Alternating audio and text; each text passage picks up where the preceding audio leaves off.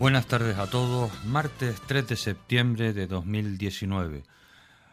Hoy estamos también pasando calor.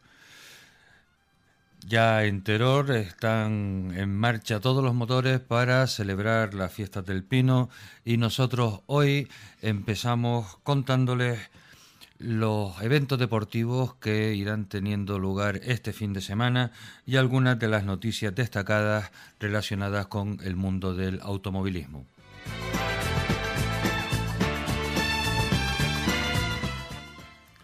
Por un lado, este fin de semana tendrá lugar el rally de Teguise, Hablaremos con la presidenta de la escudería Manguía y con Oliver Rodríguez, uno de los pilotos que nos contará las últimas novedades con respecto a su participación en este rally.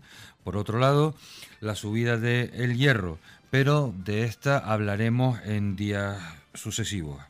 Pasamos a contar eh, algunas informaciones que hemos creído que pueden ser de su interés.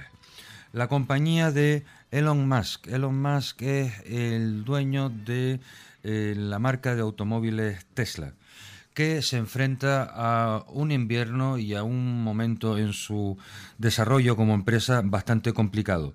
¿Por qué? Porque las expectativas y todas las esperanzas puestas de su modelo estrella, el Model 3 de Tesla, no está teniendo las ventas que se esperaban el Model 3 eh, debía de sacar a Tesla de su fragilidad económica, pero la empresa en su estructura y dimensión es demasiado grande para las ventas que se están haciendo de esta unidad.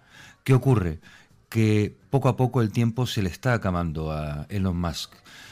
En el Salón de Frankfurt del Automóvil, eh, las empresas europeas, especialmente Volkswagen y Mercedes, van a empezar ya a plantear con todo, el armamento pesado las presentaciones de eh, sus modelos eléctricos estrella. Con lo cual el Audi e-tron o el Mercedes EQC, desarrollado en fábricas mucho más eficientes que las que tiene la marca americana van a situarse en el mercado con unos costes mucho más competitivos para el usuario del vehículo 100% eléctrico.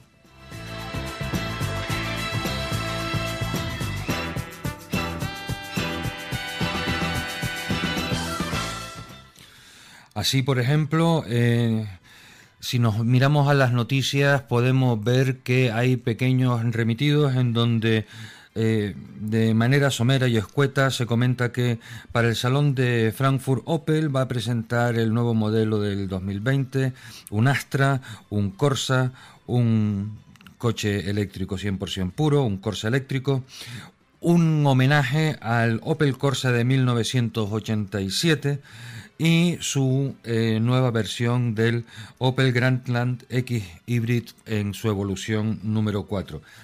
Parece eh, que es poco, pero lo que tenemos que tener en cuenta es que están preparando los pelotazos informativos para a finales de mes de septiembre cuando se eh, abra al público y a la, prensa especializada la feria de, del automóvil de Frankfurt.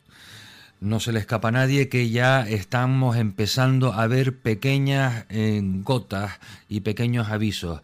Eh, no es casualidad que eh, Bugatti esté ya diciendo que ha batido nuevos récords de velocidad con el prototipo del Cheiron, que Bentley tiene desarrollados nuevos motores que alcanzan velocidades en pistas especiales eh, de récord.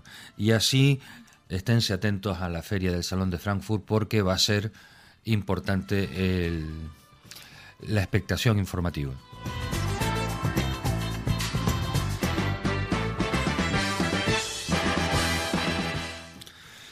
Por otro lado, en el mundo del motociclismo, en lo que afecta al mundial, a la categoría de Superbike. Lamentablemente se confirma la sustitución del piloto español Álvaro Bautista por Scott Redding. Eh, Scott Redding será compañero de Chas Davis en la marca italiana Ducati para el año 2020.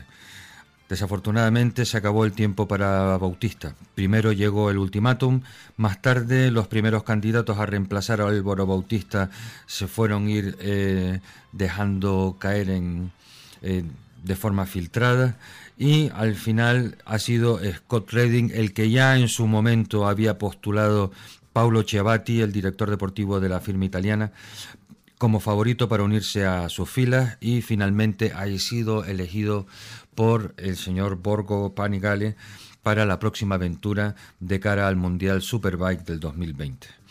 El inglés Scott Redding procede del Campeonato Británico de Superbikes y compartirá con Chas Davis, que también eh, permanecerá junto a los italianos la próxima temporada, según eh, han afirmado desde eh, la fábrica italiana. De tal manera que en septiembre eh, a mediados de la temporada que viene, pues tendrán un amplio abanico de pilotos para elegir la continuidad en las sucesivas temporadas del 2021.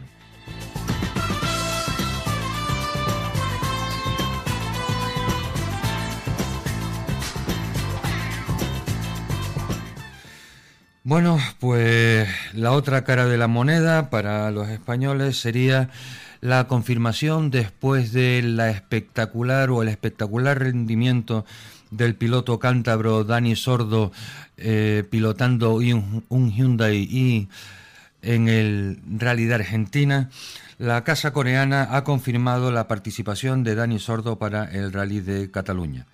No puede faltar en este rally. Es el rally que aguarda con más ilusión del año. Y como no podía ser de otra manera, allí estará corriendo a finales de octubre delante de la afición española, por los tramos de un Cataluña, en el que Dani Sordo espera saldar su deuda personal, dando continuidad a las rachas de victorias que van cuatro en esta temporada. Recordemos que el rally de Cataluña es el último rally que se realiza sobre un recorrido mixto, es decir, tanto tierra como asfalto. Dani y Hyundai están trabajando duro. Eh, ha confirmado el cántabro para la cita mundialista española, donde formará equipo con Thierry Neville y Sebastián Loeb, el ganador del rally el año pasado, cuando se despidió a lo grande de la marca Citroën. El equipo coreano ha vuelto a apostar por los tres hombres más raudos sobre el asfalto que tiene consigo. Según lo previsto, Andreas Mikkelsen se ha quedado fuera de, de la ecuación. La tarea era de sumar el máximo de puntos para la semana que viene en Turquía, donde debutará Dani, y dentro de un mes en Gales. El rally de Gales el año pasado se le atragantó a Terry Neville, por lo que Hyundai ha vuelto a apostar por Craig Breen, el piloto comodín en aquellos escenarios donde ni Loeb ni Sordo se matan por correr, al contrario que en Finlandia.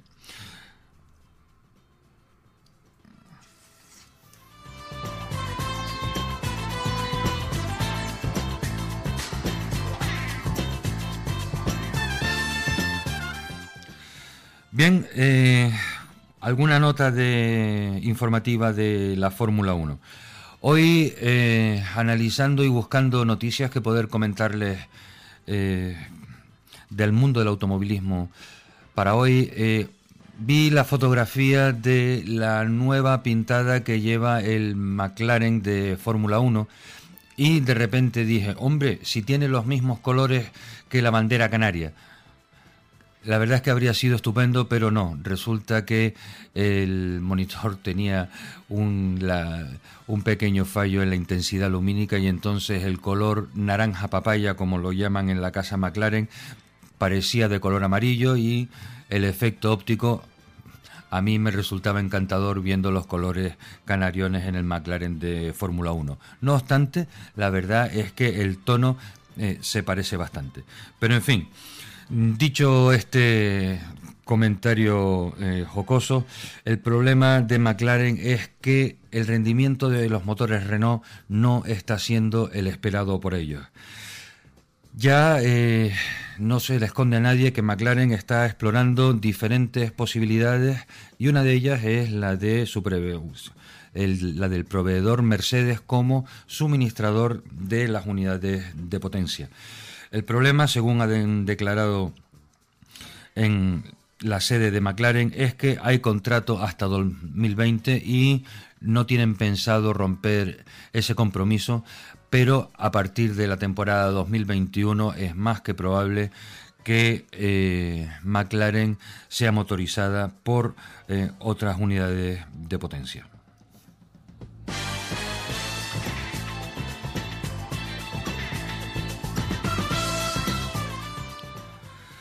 El piloto Valtteri Bottas perdón, seguirá en Mercedes. Eh, decíamos la semana pasada que el mercado de fichajes en la Fórmula 1 eh, recordaba un poco al del fútbol, pero por fin se van aclarando ciertas dudas y como no son tantos los puestos que quedan vacantes en las diferentes escuderías, desde el momento en que se confirma un fichaje, parece que el resto de posiciones queda más o menos claro. En cualquier caso, Mercedes ha anunciado la renovación de Valtteri Bottas. El finlandés, que acaba de cumplir 30 años seguirá todo el 2020 y será su cuarta campaña con la marca de las estrellas como compañero de Lewis Hamilton.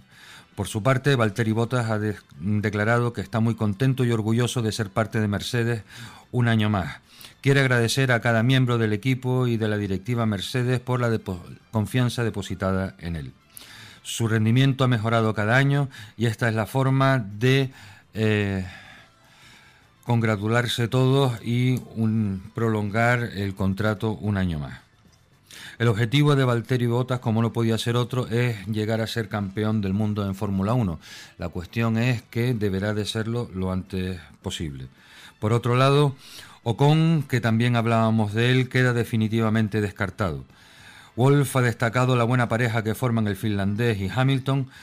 Eh, los resultados que han logrado junto Hamilton junto a, a Valtteri Bottas no son coincidencia. Ha sido una parte integral del equipo dentro del campeonato las dos temporadas pasadas. El trabajo con Luis ha sido ejemplar y ha mostrado un carácter realmente fuerte a la hora de responder a los contratiempos. Wolf está encantado de que se quede con el equipo al menos otra temporada y espera ver el rendimiento del finlandés subir. Mercedes sopesó, como decíamos, la posibilidad de dar la oportunidad a Esteban Ocon, pero todo apunta a que el ex de Force India podría ir a Renault en lugar de Nico Hulkenberg, y a su vez el alemán podría recalar en el equipo Haas. También falta por ver qué es lo que pasará con Alex Albon, el sustituto de Pierre Gasly, tienen hasta final de temporada para demostrar que es un miembro válido para el equipo de Red Bull.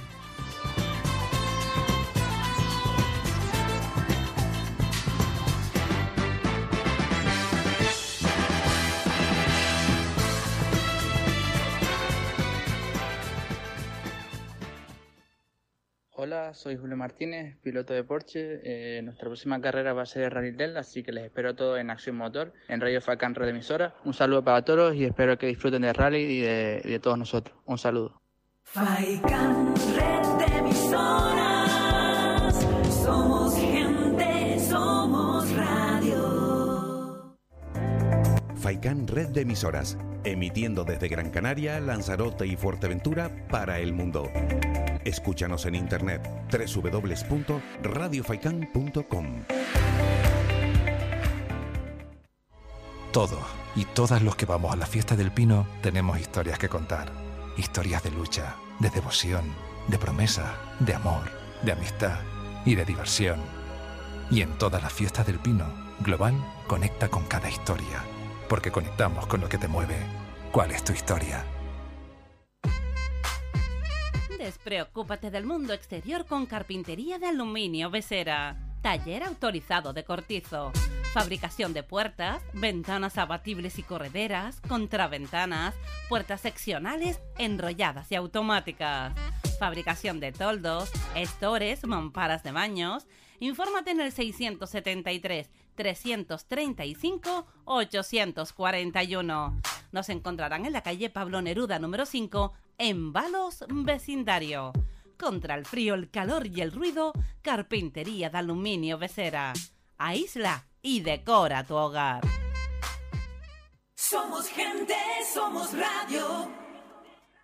Bien, continuamos con el programa y como lo prometido es deuda y el piloto Julio Martínez es un hombre de palabra, dijo la semana pasada que iba a venir al estudio acompañado de su copiloto eh, para que nos hablara un poco también de su experiencia deportiva.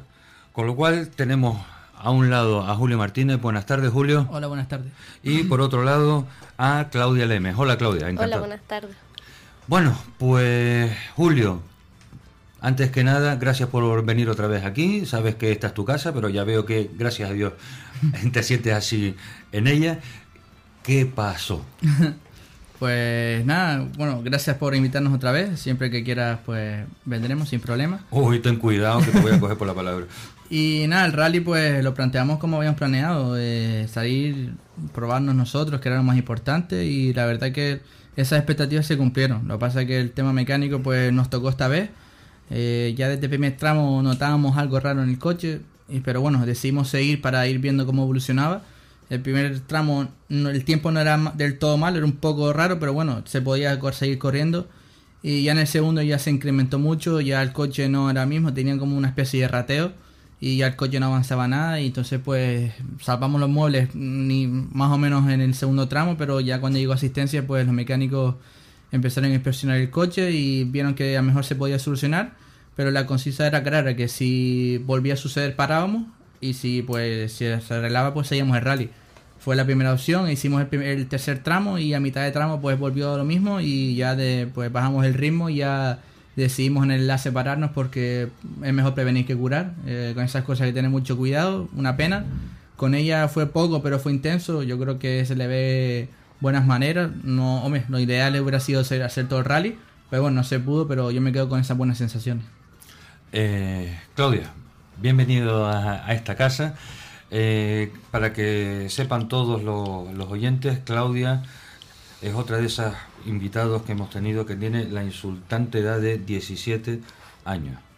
¿eh? Y sin embargo, ya tiene experiencia dilatada en el mundo del automovilismo y mm, va y, participa con varios eh, pilotos en diferentes modalidades. ¿Cuáles son las modalidades que, en las que has estado participando? Pues en 2000, mm, a principio de 2018 empecé en clásicas y mm, corrí unas cuatro pruebas. Después en Santa Brígida participé en regularidad y ya después mm, sumé velocidad en el Rally Gran Canaria con Benito Pérez en el PBO 206 en el que seguiré corriendo.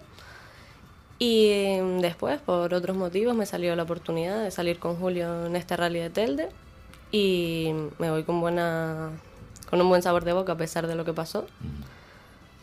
Eh, ¿Proviene de eh, una familia relacionada con el mundo del motor? Sí, la verdad que mis padres eran copilotos los dos hace tiempo, pero en realidad todo esto viene de mi tío que mm, últimamente está corriendo todavía y es el que me ha metido en esto, por así decirlo. ¿Y tu tío eh, que está corriendo todavía, ¿en qué modalidad corre? Corre en regularidad en un CA 124 y le va muy bien. ¿Tu próxima participación va a ser en el...? En el Rally de Terror, con Benito, en el POV. En la categoría A3. Sí. Perfecto. Eh, Claudia, ¿cómo, ¿cómo se gestiona eh, estar en un coche rápido sabiendo que quieren hacer las mejores posiciones posibles en, el rally de, de, Telde y sabes que el coche está fallando. ¿Eso influye de alguna manera a la hora de cantarle al piloto? ¿O el piloto te da instrucciones de hacer algo concreto? A ver, yo creo que sí influye porque no vas con la concentración al 100%, sabes que él tampoco está concentrado, pero intentas mantener un poco la calma, intentar calmarlo y que vaya todo lo mejor posible a pesar de que el coche no está dando lo que tiene que dar. Julio, mm, esto eh, va a parecer una pregunta de, de programa tipo Sálvame a esta hora de la tarde, ¿no? Pero ¿Qué se siente cuando de repente empiezas a notar que el coche no va redondo, que no está fino? Pues nada, en el primer tramo yo noté un ruido distinto, pero no le quise decir nada a ella porque encima era el primer tramo, tampoco era para, para alarmarla a ella, entonces pues eso me lo callé para mí, porque creo que no era el momento para decirlo, pero ya en el segundo sí ella creo que se dio cuenta de que el coche había cambiado Y sobre todo porque en el enlace pues llamé a ver si se podía hacer algo, pero nada, eso tenemos ahí herramientas la, la- muy pocas, Las justas, la, justas claro. y necesarias. Claro. Pero nada, eh, decidimos pues, ya el segundo tramo se lo dije en el enlace de que el coche estaba fallando, que íbamos a intentar salir, eh, hacer mm, llegar a meta y llegar a la asistencia para ver si se lo podía reparar. Eso hicimos y ya después ya sabía en el tercero que en, en mitad del tramo, el, perdón, en mitad del tramo el coche cambió de sonido otra vez y ya hay una recta, fue la rotonda del- de San Roque, ya ella misma me lo dijo la recta que ya se lo acabo de notar yo, entonces pues nada, salvamos los muebles en ese tramo pero ya estaba todo perdido y, Y al final, ¿qué fue? ¿Un problema electrónico o un problema mecánico? pues parece un inyector, eh, parece que eso es lo que ha fallado. eh, al principio pensamos que era por otro, a lo mejor alguna bujía, alguna bobina, pero no, al final pues parece que es el inyector, entonces nos vamos ahora a tomar las cosas con mucha calma. eh, posiblemente, por no decir seguro, no correremos más aquí este año, porque no por diferentes motivos. eh, uno de ellos es porque queremos hacer las cosas bien, con calma, esas cosas no se pueden hacer rápido y corriendo. Entonces eso es lo principal. Y segundo porque hemos visto que aquí las cosas no nos están gustando mucho. Eh, ya en la subida la pasadilla ya pasó algo que no nos gustó. Esta vez fue un problema con las asistencias y yo no quiero que haya un tercer problema. Entonces pues vamos a decidir hacer las cosas con calma. Tenemos todavía tres carreras con el Ford, que son muchas, encima son las tres fuera. Entonces vamos a centrar nuestros objetivos en, en el Ford y de momento el Porsche pues lo dejamos aparcado. ¿Los problemas que estás mencionando son dentro del equipo o con, No, no, ni mucho o menos. con ah, problemas externos a ti? con problemas externos. Nosotros eh, llegamos el viernes a verificar, eh, llegamos sobre las 5 de la tarde y verificamos a las 7 menos 10 y mi equipo estuvo más de 5 horas esperando sitio para poner la asistencia y al final no se pudo poner. Eh, nos dejaron 2 metros, que no me cabía ni mi furgón. Entonces, pues hemos visto que aquí los metros no se están haciendo bien porque a ti te dan por reglamento unos metros y no se están cumpliendo porque hay gente que le da más porque tenga un camión o por lo que sea, pero eso se tiene que reflejar en que yo pago lo mismo de inscripción que ellos. Entonces debemos tener los mismos metros y no se está cumpliendo. ¿Tú no habías solicitado o comentado con la organización que tenías una necesidad especial de metros? Tú Es que ibas a ocupar los metros Exacto. que te correspondían. Como siempre, como en todas las carreras, yo tengo los metros que me dan, esos son los que cojo. Pero llegamos allí, había súper pocos coches eh, y ya pues tenía los de los lados ocupados, es decir, el que me iba al lado mío y el del otro. Pero ya en medio ya no había hueco porque ya no se ponían bien. Si el primero no se pone bien, Claro, ya, ya es demás- un error que se sí. va en- se Pues va eso fue lo que pasó. Eh, llegó el primero y nos embutió a todos. Yo lo que no puede ser es que yo colocara, empezar a colocar mi asistencia a las 8 menos 10 cuando nos faltaban 10 minutos para salir. Yo no pude revisar coches, yo no pude hacer nada. Entonces, no es porque sea ni uno ni otro, es porque tenemos que ser todos iguales. Para eso estamos, da igual que salgas con el 4 que salgas con el 44. Claro. O sea, esas cosas tienen que ser muy a rajatabla, no se le hace caso al jefe de parque, que para eso está.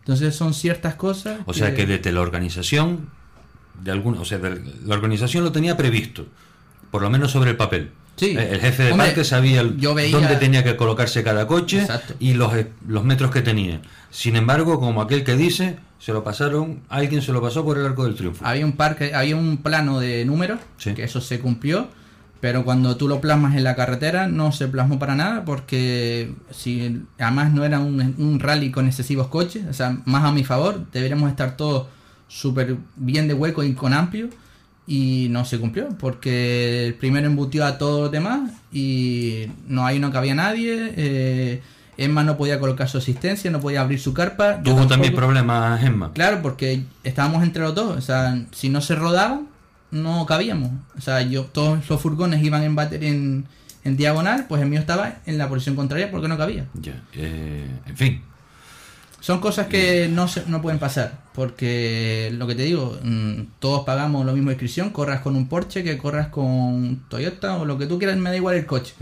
Entonces, eso no puede pasar porque es así y pues por esos motivos ya pasó la pasadilla, pasó algo que no nos gustó. En, en esta rally ha vuelto a pasar.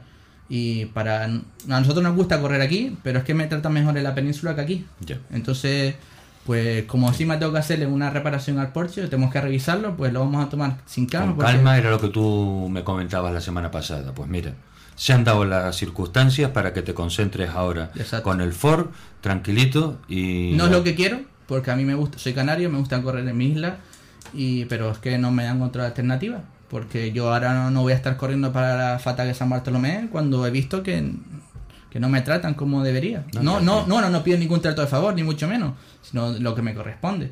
Entonces, pues hemos visto así, pues nos vamos a centrar en el Ford. Son tres carreras encima del Campeonato de España, del Rally Villa Llanes y de Madrid, y una prueba del Mundial de Cataluña.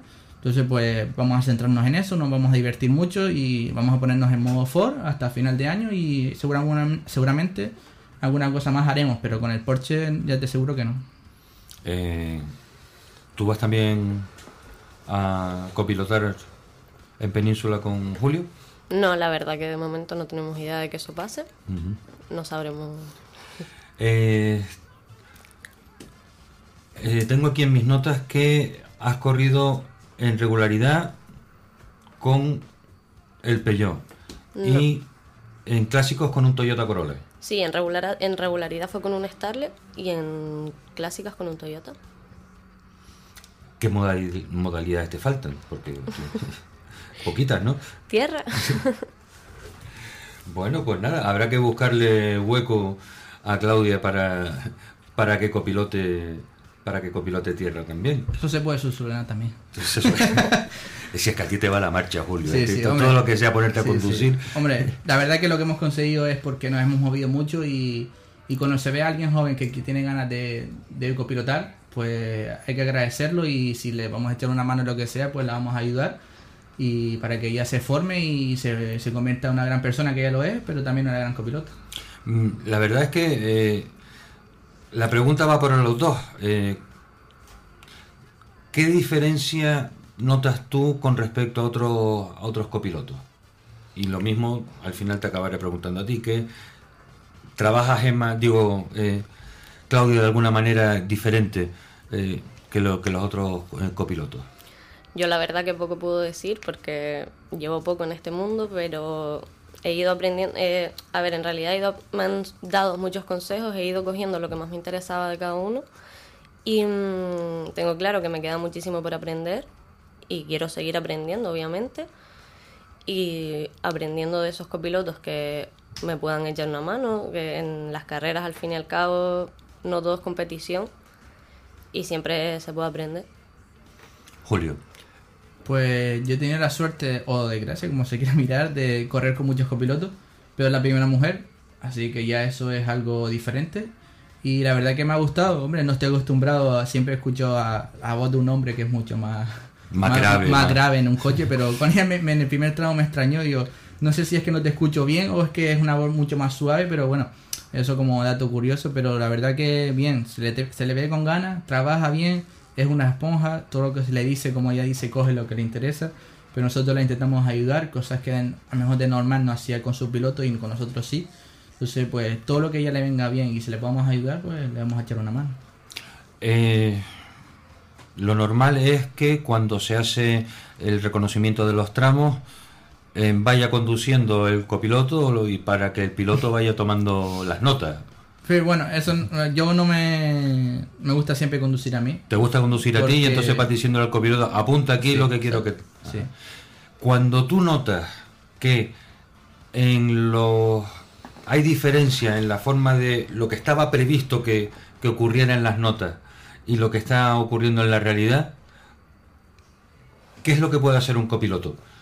Para volver al camino de, oye, aquí me, me dijo mi piloto que entrara yo qué sé, tercera fondo, ¿eh? y resulta que mm, tiende o a meter la cuarta o, no está entrando por, por, el sitio. ¿Cómo se le indica al piloto que no está siguiendo las notas como estaba previsto?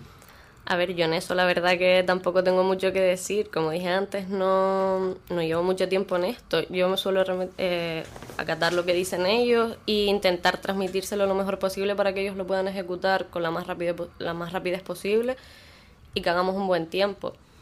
La verdad que lo así rápido y pronto me pongo en sus manos. Yo digo lo que ellos digan y lo mejor posible. Eh, Julio, mm, cuando necesitas que... Eh, eh, es que la, comunicación es algo que, que, me llama mucho la atención dentro de, dentro de un coche de competición. verlo en YouTube es fácil cuando ves a los pilotos del campeonato del mundo allí estar pasando hojas como locos, pero nosotros aquí que vivimos las pruebas de cerca porque nos arrimamos a, a los tramos, me interesa mucho esa, esa relación, cómo es la comunicación antes y durante y sobre todo cómo se gestionan los, los problemas. O sea, cuando ocurre algo que no está previsto, ¿eh? ¿cómo, Sí, bueno, eh, cuando todo va bien, pues no hay problema. Entonces eso va solo, pero así cuando hay problemas sí es cuando hay momentos de tensión, cuando sabemos que a lo mejor decimos una palabra más alta que otra, pero es esos momentos que se quedan dentro del coche y ya de fuera pues ya vuelve a la normalidad, pero sí, como dices, eh, se pasa mucho tiempo con el copiloto, eh, ya sea cuando vas a coger las notas, cuando es el rally, cuando vas a las verificaciones, o sea, se pasa casi más tiempo que con la familia sobre todo cuando vamos para afuera.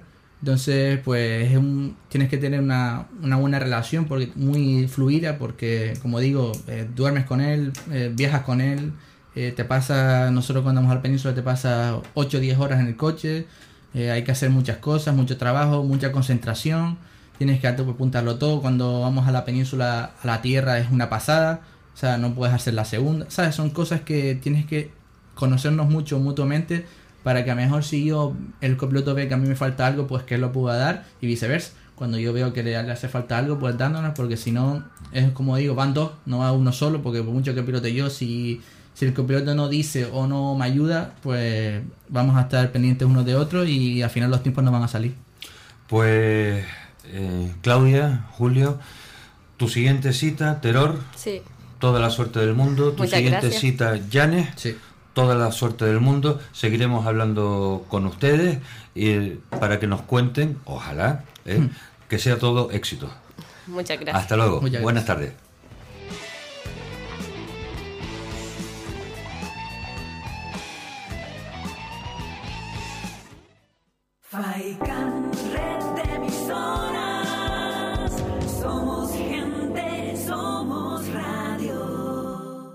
¿Deseas informarte de toda la actualidad de Canarias? Noticias, emisoras y previsión del tiempo a tu alcance. Te descubrimos Actualidad Canaria, la actualidad de todas las Islas Canarias en una misma APP multitud de periódicos digitales a tu elección. Guarda noticias en favoritos de cualquier medio. Comparte con tus amigos cualquier noticia. Emisoras de radio de toda Canarias en vivo, clasificadas por cada isla. Actualidad Canaria, una app de Canary Pixel. Descárgala gratis en tu App Store y Google Play.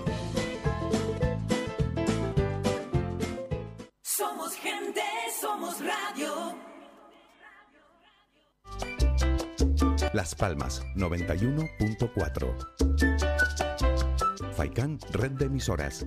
Somos gente, somos radio.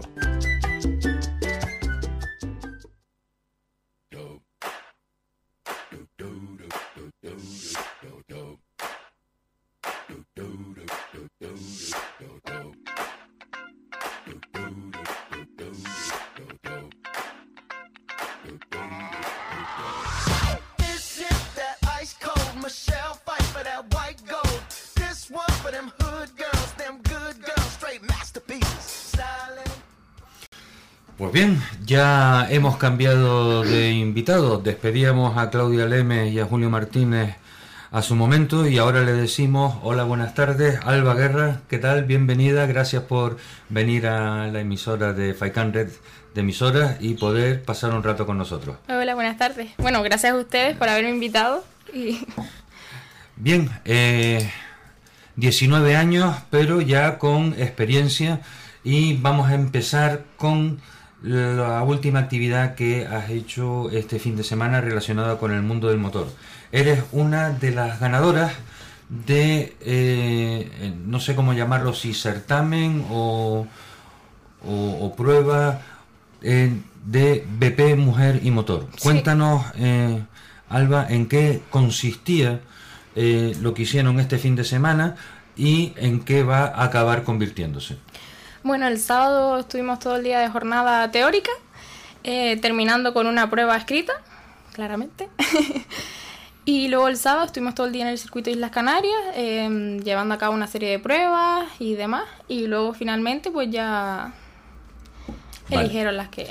Bien, eh, dice, eh, unas clases teóricas, mm, eh, pruebas para los oyentes que no estén al corriente de, eh, de lo que es exactamente esas eh, clases teóricas y pruebas, ¿para qué eran exactamente? Mm, el sábado se dividió en, en por la mañana, dabas clases teóricas dirigidas a las pilotos, explicando todo de la fuerza, mm, todo. Y luego por la tarde ya fue más de copilotos, explicando pancartas, toma de notas, tiempos, etc. O sea que entonces estaban haciendo una formación de pilotos y copilotos, en este caso eran todo pilotas y todo copilotas, Todo mujer. para eh, hacer después unas pruebas eh, ya eh, con un vehículo en el circuito Islas Canarias y la prueba de slalom en la que van entonces ahora a poder correr va a ser cuándo? Dos de los equipos, en los que me incluyen uno, corremos el próximo 15 de septiembre en el tercer slalom y luego eh, las cuatro restantes eh, correrán en el memorial, en el diciembre, en el último que hay. También en el circuito Islas Canarias. Sí, los dos en el Islas Canarias. O sea que el premio ha sido eh, poder participar en una prueba o bien como copiloto o bien Sí. como piloto. Tú eres copiloto. Sí, yo soy copiloto. ¿Cuál es tu experiencia en el copilotaje? Bueno, mi experiencia no es mucha, llevo solo un año y medio corriendo, empecé el año pasado, eh, gracias a, Chema Herrera, mi novio, que me dio la oportunidad de poder estar ahí y yo mm, solo he corrido slalom, no tengo experiencia de rally ni nada más, solo slalom. O sea que- Bien. Eh, el coche con el que corren es un BMW 325i. Sí, correcto. Bien. ¿Y qué posiciones son las que suelen, eh, en el, cuando tienen pruebas, en qué puestos suelen acabar? Bueno, no quedamos de los primeros primeros, pero tampoco la última. Solemos estar por el medio, a lo mejor en el 10, el 13, el 15, más o menos por ahí. Depende también de la inscripción que tengas. Y llevas un año y medio. Sí. En ese año y medio, ¿cuántas pruebas has podido realizar? Mm, Pues todas las que se han hecho de slalom, que ahora mismo no, no tengo claras cuántas son, y una que hemos hecho la aldea el año pasado y en Fuerteventura también hicimos un slalom. ¿Cómo has visto la evolución desde que tú empezaste a copilotar slalom hasta ahora? Eh, las participaciones han ido a más, han ido a menos, los coches eh, mejoran o va bajando el nivel. ¿Cómo lo ves tú? La verdad que de slalom sí me he sorprendido porque he visto que mm, se han ido apuntando más personas y más personas y han- las listas, la verdad que se han ampliado bastante. Comparado al año pasado que había menos coches o de la cabeza, como se suele decir, estaba como más limitado. Ahora suelen haber coches más grandes, por así decirlo. Y en Fuerteventura, ¿dónde hicieron la prueba? En el circuito de los Al- Alares. Alares. Sí. ¿Y en Artenara? Cobertura. No, dijiste que había una... Ah, la aldea. la En el barranco de la aldea, sí. En el barranco de la aldea. Sí. Claro, allí eh, las condiciones son eh, totalmente diferentes. Hay mucha diferencia entre el circuito Islas Canarias eh, y los circuitos de Fuerteventura y la aldea. Sí, allí en el circuito realmente es un circuito pequeño, o sea, pequeño para lo que es. Y la aldea es como más barranco, más piedras, más destrozado. Y Fuerteventura más de lo mismo, es como más tierra suelta. ¿En cuál de ellos se va más rápido? Mm, para lo que yo siento, yo creo que vamos más rápido la aldea, porque es como más bajada, más recta, es más, no sé. Ah, pues mira, ahora con, lo Siento que, como está- que vamos más rápido ahí, la verdad. con lo que estabas diciendo, mm, al decir que había más piedra y estaba más roto el terreno, me dio la impresión de que iba a ser uno de los, de los más lentos la, la aldea. Sí, pero bueno, si tienes el coche bien preparado, pasa por cualquier lado. Esto, Alba, eh, el slalom es una modalidad eh, para saltar a otra o la, la idea de ustedes, de Chema y tú, es de, de seguir compitiendo en, en slalom. No, este año queremos eh, terminar el campeonato de slalom, que ya nos quedan dos temporadas, aunque en una no vaya a correr Dos yo. pruebas. Sí, perdón. Dos pruebas. De, quedan dos pruebas. Él va a seguir corriendo, aunque yo falte en una. Y luego el año que viene queremos empezar a participar en rally de, de tierra. que sería la, la evolución natural. Sí, sí. Mm.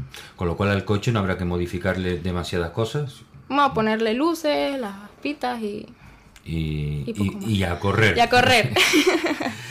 Eh, la verdad es que es una alegría eh, cuando, cuando se ve cada vez más una eh, participación eh, igualitaria y sobre todo eh, un evento de este tipo en donde se reunieron 85 mujeres. Sí, si la mal no me verdad equivoco.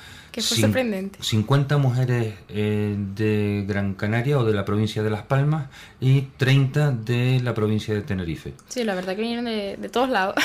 O sea, no, la convocatoria eh, se hizo general Sí. eh, y entonces ya traspasó de ser un evento Gran Canario a ser un evento regional. sí.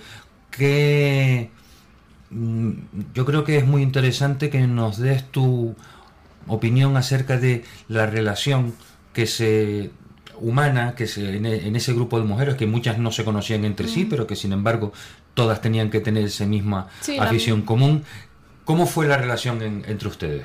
Hombre, siempre está el pique de yo soy mejor o yo soy peor, ¿no? Porque somos mujeres, siempre lo hay. ah, pero- pero los hombres también, o sea que entonces debe de ser una condición humana. Sí, por eso te digo. En- Entonces, es normal, hay gente que son nuevas, pues claro, las vas conociendo y tal, pero siempre hay alguien con el que no terminas de cuadrar, ¿no? Pero la verdad que no hubo malos entendimientos, ni...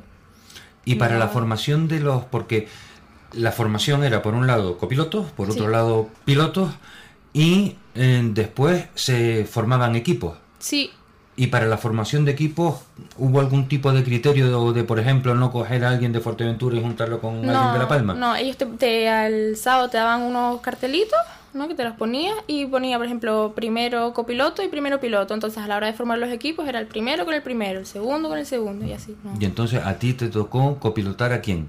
A una chica, la verdad que no me acuerdo su nombre, pero era de aquí de, de Gran Canaria. Era de Gran Canaria. Sí, sí, sí. Bueno, 18 añitos. y, al, 19. y van a hacer la prueba con qué coche?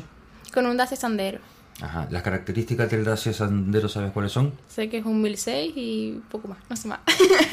Pues ya está, con lo cual un 1006 en tierra, Sí, pues va- va, va a empujar, bien, tiene bien. que Sí, va a sí, ir ligerito. Sí, sí, sí. Pues la verdad es que eh, Arminda Falcón es Sí, la es que es con la que voy a, la que voy a copilotar. a copilotar. ¿Y han quedado para hacer algún tipo de, de entrenamiento? ¿Tú la conocías a ella? La conocía porque ella ha hecho varias pruebas en montaña y yo la conocía de vista, De pero vista. nunca había tratado con ella ni, ni nada por el estilo. Bueno, y entonces ahora han, eh, aprovechando que están en la, en la isla, en la misma isla, han hecho algún tipo de pacto para decir, oye, pues podríamos, eh, no sé, ir juntas en un coche para ir viendo cómo nos comunicamos. Sí, entre semana no hemos podido quedar porque, claro, yo, yo estudio y ella trabaja, pero el, el fin de semana sí tenemos pensado quedar para más o menos ver cómo le gusta que le cante las notas o cómo las va a tomar o Claro, para entendernos, porque, claro, no... La pregunta antes de- del emparejamiento de, eh, de los equipos ganadores iba un poco por ahí. Aprovecha la suerte que han tenido de Sí. ser de la misma isla para poder ensayar. Sí, vernos y entendernos también, porque es importante que el equipo se entienda, porque Mm. si no, no vas a ningún lado. ¿Qué proyección tiene este, esta iniciativa de, de BP Mujer y Motor? O sea, después de esto, ¿qué crees tú o les han dicho qué es lo que puede ocurrir? No, de- después de esto no sabemos qué va a ocurrir. No sé si el año que viene harán otra convocatoria o no sé la verdad cómo lo tienen ellos hablado o pensado. O sea que de momento ustedes lo han tomado como una, un evento aislado. Sí, como una oportunidad para este año y el año que viene pues ya no sé lo que pasará. Nos han dado una formación Sí, teórica, una formación práctica, Práctica. lo cual es digno de agradecer. Sí, la Además, verdad que sí. Eso cuesta dinero, o sea, Sí, que, que sí, les ha salido que les ha salido gratis y no solo eso, sino las mejores las, va- las van a premiar. sí, ah, Entiendo que es algo que le pueden sacar mucho provecho. sí, claro, Además, una buena oportunidad. Para ti es más experiencia que después en el equipo con el que tú habitualmente corres puede ser que le saques alguna, Sí, alguna claro. ventaja. Y también para yo experimentarme en otros pilotos, no solo centrarme en uno, ¿sabes? Sino también ir conociendo Otra, Otra- forma de trabajar. ¿no? Claro, Ujú. otras formas de, de trabajar, sí. Muy bien, entonces eh, para ir acabando, Sí. tenemos la fecha para que se la recuerdes a, a todo el mundo que esté interesado en ir a ver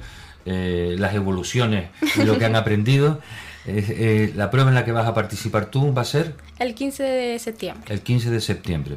Y después, con tu piloto con, eh, y el BMW, ¿cuándo vuelves a correr? El último que es en diciembre, no me sé bien la fecha todavía, que es el memorial. El, memorial. todos los años. Claro, que es el memorial en el que tú ya, como has competido, van a competir las otras ganadoras Sí, de, las la, otras dos chicas. de la prueba. Pero de- Los otros dos equipos, sí. Muy bien. Pues Alba, muchísimas gracias por habernos Pues bueno, acompañado. gracias. Si quieres aprovechar, eh, si quieres aprovechar para decirnos algo eh, que se te haya quedado en el tintero o que yo por mi torpeza no te haya podido preguntar, Sí. es el momento. No, más que nada agradecer a, a la gente que nos ayuda para estar aquí, que son Serviauto Suárez, que siempre está ahí para que nuestro BMW esté perfecto. Eh, Restaurante Los Caracolitos, que son nuestra familia majorera, básicamente. Y Simar Selección, que lleva desde los inicios apoyándonos. Eh, Seneca Sol y Juan Carlos Quintana, que siempre están al pie del cañón Ah, bueno, para cualquier cosa. Vamos a ver. Tú estás jugando con, Con gente- ventaja, con con- gente fuerte, porque ahí tienes a gente muy buena Sí, sí. eh, que las está arropando. Sí, la verdad que son gente que... Sí, sí. ¿Qué más? ¿Te queda alguno? No, y por último a ustedes por darme la oportunidad de estar hoy aquí. Bueno, nosotros creo mi que, es, creo que es nuestra obligación darle, darle altavoz a todas las personas que, que están haciendo un gran esfuerzo por, por poner coches en una línea de salida que es muy costoso, Sí.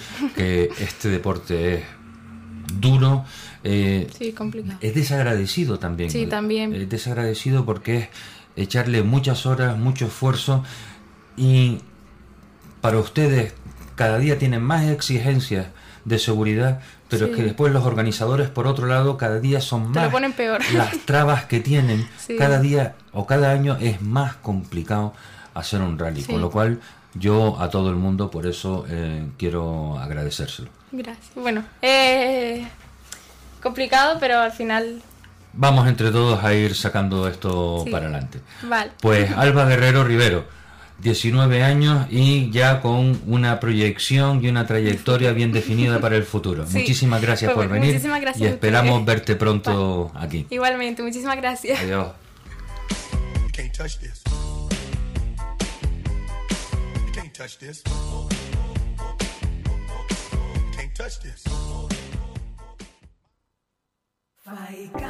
Red de. Somos gente,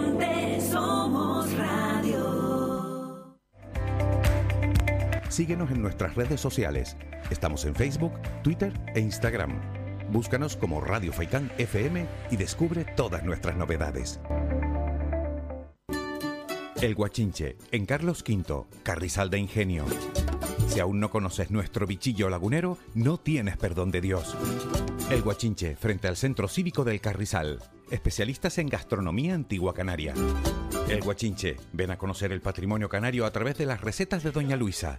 Garbanzos adobados, salpicón de buey, costillas con piña, papas negras, atún de romería y muchas deliciosas recetas más. El Guachinche, teléfono de reservas 626 20 18 72. El Guachinche, en el Carrizal, especialistas en cocina antigua canaria, bichillo y vino tradicional. El Guachinche, en el Carrizal, disfruta de lo nuestro. ¿Quieres el mejor agua mineral natural? Aguas de Terror, el agua de siempre, te la lleva a tu domicilio o a tu trabajo. Donde quiera que estés, Aguas de Terror. Disfruta de la más pura agua mineral. Llama al 902-077-177 y te la llevamos.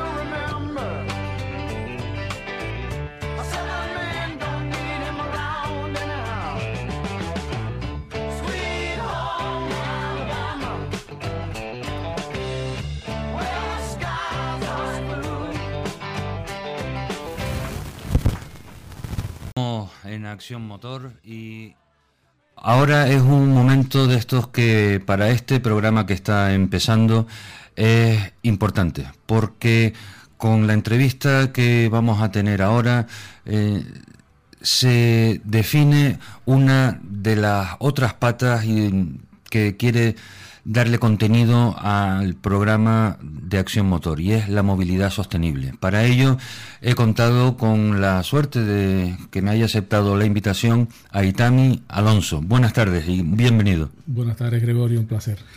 Eh, Aitami, eh, de pedigrí automovilístico eh, de reconocido prestigio, eh, me gustaría que le dijeras a los oyentes un récord muy particular que ostentas tú, eh, con- conduciendo un Mitsubishi Montero y un Audi A4 que te dieron dos campeonatos muy especiales que hasta la fecha nadie ha conseguido el mismo año. Mm, Bueno, el récord no sé al cual te refieres, Gregorio. Yo Eh, gané. eres campeón de eh, tierra Sí. con el Mitsubishi Correcto. y ese mismo año No, no, no, no. no Ah, no, fue no, después. otro año, fue otro año. El, el- con el Mitsubishi creo recordar que fue en el 90 y con el Audi fue 98, 99 y En el 2000. 96. No, no, no, no, no. que era un A4 4 A44, super que no era el RS4 sino era la primera versión. Sí, exacto. El primer, el primer- la primera generación, efectivamente, de Audi A4, pues sacaron un, co- un coche- un vehículo de circuitos que además quedó campeón del mundo de turismos de ese año. Esa, la misma unidad que trajo Domingo Alonso aquí a Canarias, que fue la que me cedieron a mí para correr, fue la que Frank Vila, eh, Frank Biela quedó campeón en el año 97, me parece, del mundo, sí. Yo, vamos, yo eh, en aquella época no, no te vi correr con ese coche, pero cuando eh, años más tarde hablaban de ti con él, dice, es que es que no se podía dejar correr a Itami con ese coche, o sea, era demasiado. O sea, eh, la, la diferencia tecnológica que había con Bueno, el paso era... por curva, como Efectivamente, el, el coche no es que corriera mucho, pero frenaba muchísimo y tenía, como tú dices, un, un excelente, una excelente velocidad de paso por curva. Era, digamos que el único coche de circuito eh, expres- expresamente fabricado para circuitos. En ese año, el primer año, el 98, corrió José Mari Ponce también, con el BMW aquel de los alerones y tal, y bueno, y nos, divert- nos divertimos y lo pasamos lo pasamos muy bien, pero bueno, mm, digamos que mi coche a nivel prestacional, no de potencia pura, sino de, de prestaciones de, sobre todo aerodinámicas y de lo que hablábamos ahora, ¿no? Estabilidad, eran superiores al BMW y eso pues me permitió ganar el campeonato, vamos. Han pasado muchos años desde entonces y ahora 20 o 21. Y ahora el motivo de, de estar aquí es porque eres máster en movilidad eléctrica. Bueno, no soy máster, ¿eh? Oh. He hecho un máster. si has hecho un máster, eres máster. Eh, bueno, no, tanto como tanto como máster no. Eh, sé algo, eh, me he preparado. Yo creo que la, la definición es me he preparado. Ese, ese concepto me gusta. Me he preparado, eh, me he formado para poder hablar con cierta propiedad de lo que es la movilidad sostenible, como tú bien dices.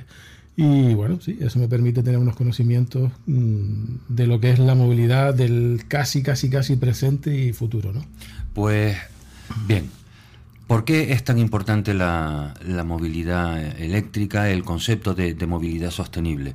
A nadie se le escapa que algo está ocurriendo en el mundo por el cual a los usuarios de vehículos de combustión se les está ya advirtiendo de manera clara que la posibilidad de seguir conduciendo coches con vehículos de explosión, o sea, vehículos con motor térmico, va a ser cada día menor.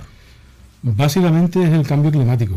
Eh, ese concepto que está ahora mismo, tan, tan de moda, en, en ocasiones se exagera, en, ocasiones, en, otras, en otras ocasiones efectivamente estamos asistiendo a un cambio climático. Otras otras eh, mm, personas, otras eh, componentes políticos lo utilizan como, como arma arrojadiza, pero bueno, efectivamente hay un cambio climático y el- uno de los principales cul- culpables es el efecto los gases de efecto invernadero y entre ellos eh, los que generan los vehículos de, con motor de explosión, lo que es el CO2. El CO2 afecta muchísimo eh, a, a lo que es la, la- todo lo que es la capa de ozono, al calentamiento global y hay que reducirlo, evidentemente hay que reducirlo y los fabricantes de automóviles eh, lo están haciendo. Sí, y han, tomado conciencia y han empezado a desarrollar diferentes alternativas. ¿Cuáles son las alternativas que hay? O sea, independientemente del eh, 100% eléctrico, lo que Mm. llaman el, el- el- el eléctrico puro, Correcto. a eh, las variaciones y combinaciones que hay con las diferentes motorizaciones. Mira, yo quiero empezar, si no te importa, Gregorio, Faltaría por, más, por decir, por decir que los eh, térmicos actuales, es decir, gasolina y diésel actuales, los, de que, los que cumplen la normativa Euro 6D, ya no emiten ni la mitad ni la mitad de las partículas que de, de- de las partículas o de las emisiones eh, que hacían anteriormente con lo cual ya por ahí creo que se está es una es una, un una camino porque se puede reducir eh, las emisiones las emisiones de CO2 el siguiente el siguiente escalón son los vehículos híbridos los vehículos híbridos tenemos un híbrido como el Toyota Prius que tiene un consumo medio homologado de 3, o 3, 3 o 3,5 litros a los, a los 100 kilómetros. Hay otros híbridos mm, enchufables, que esos sí son realmente los eficientes, que pueden hacer entre 40 y 50 kilómetros eh, en modo puramente eléctrico, que están, estamos hablando de 1,5 litros a los, a los 100 kilómetros, con lo cual es una buena base de partida. Para los eh, no usuarios Mm. de, del Toyota Prius, el Toyota Prius es un tipo de motorización por el, el cual tanto el motor eléctrico como el motor de combustión empujan al coche. Correcto, el unísono sí. Y existe otra variedad o otra alternativa que sería que el motor de combustión lo que hace es recargar unas baterías para que se alimente el, el motor eléctrico que es el que empuja el coche. Bueno, eso es hibridación en paralelo. Lo que tú estás contando es hibridación en paralelo. El, el híbrido enchufable es un híbrido que su batería se recarga. Eh, híbrido enchufable tiene motor de gasolina. Normalmente gasolina, ya prácticamente los híbridos diésel han desaparecido. pero yo tenía algunos eh, y lo han, Sí, lo, lo han desaparecido. lo condenaron y ya no le han dado capacidad de recuperación por mucho que nada. mm, pueda tener una alternativa. Exacto. Entonces la gran mayoría de híbridos constan de un motor eh, gasolina y, y un motor eléctrico.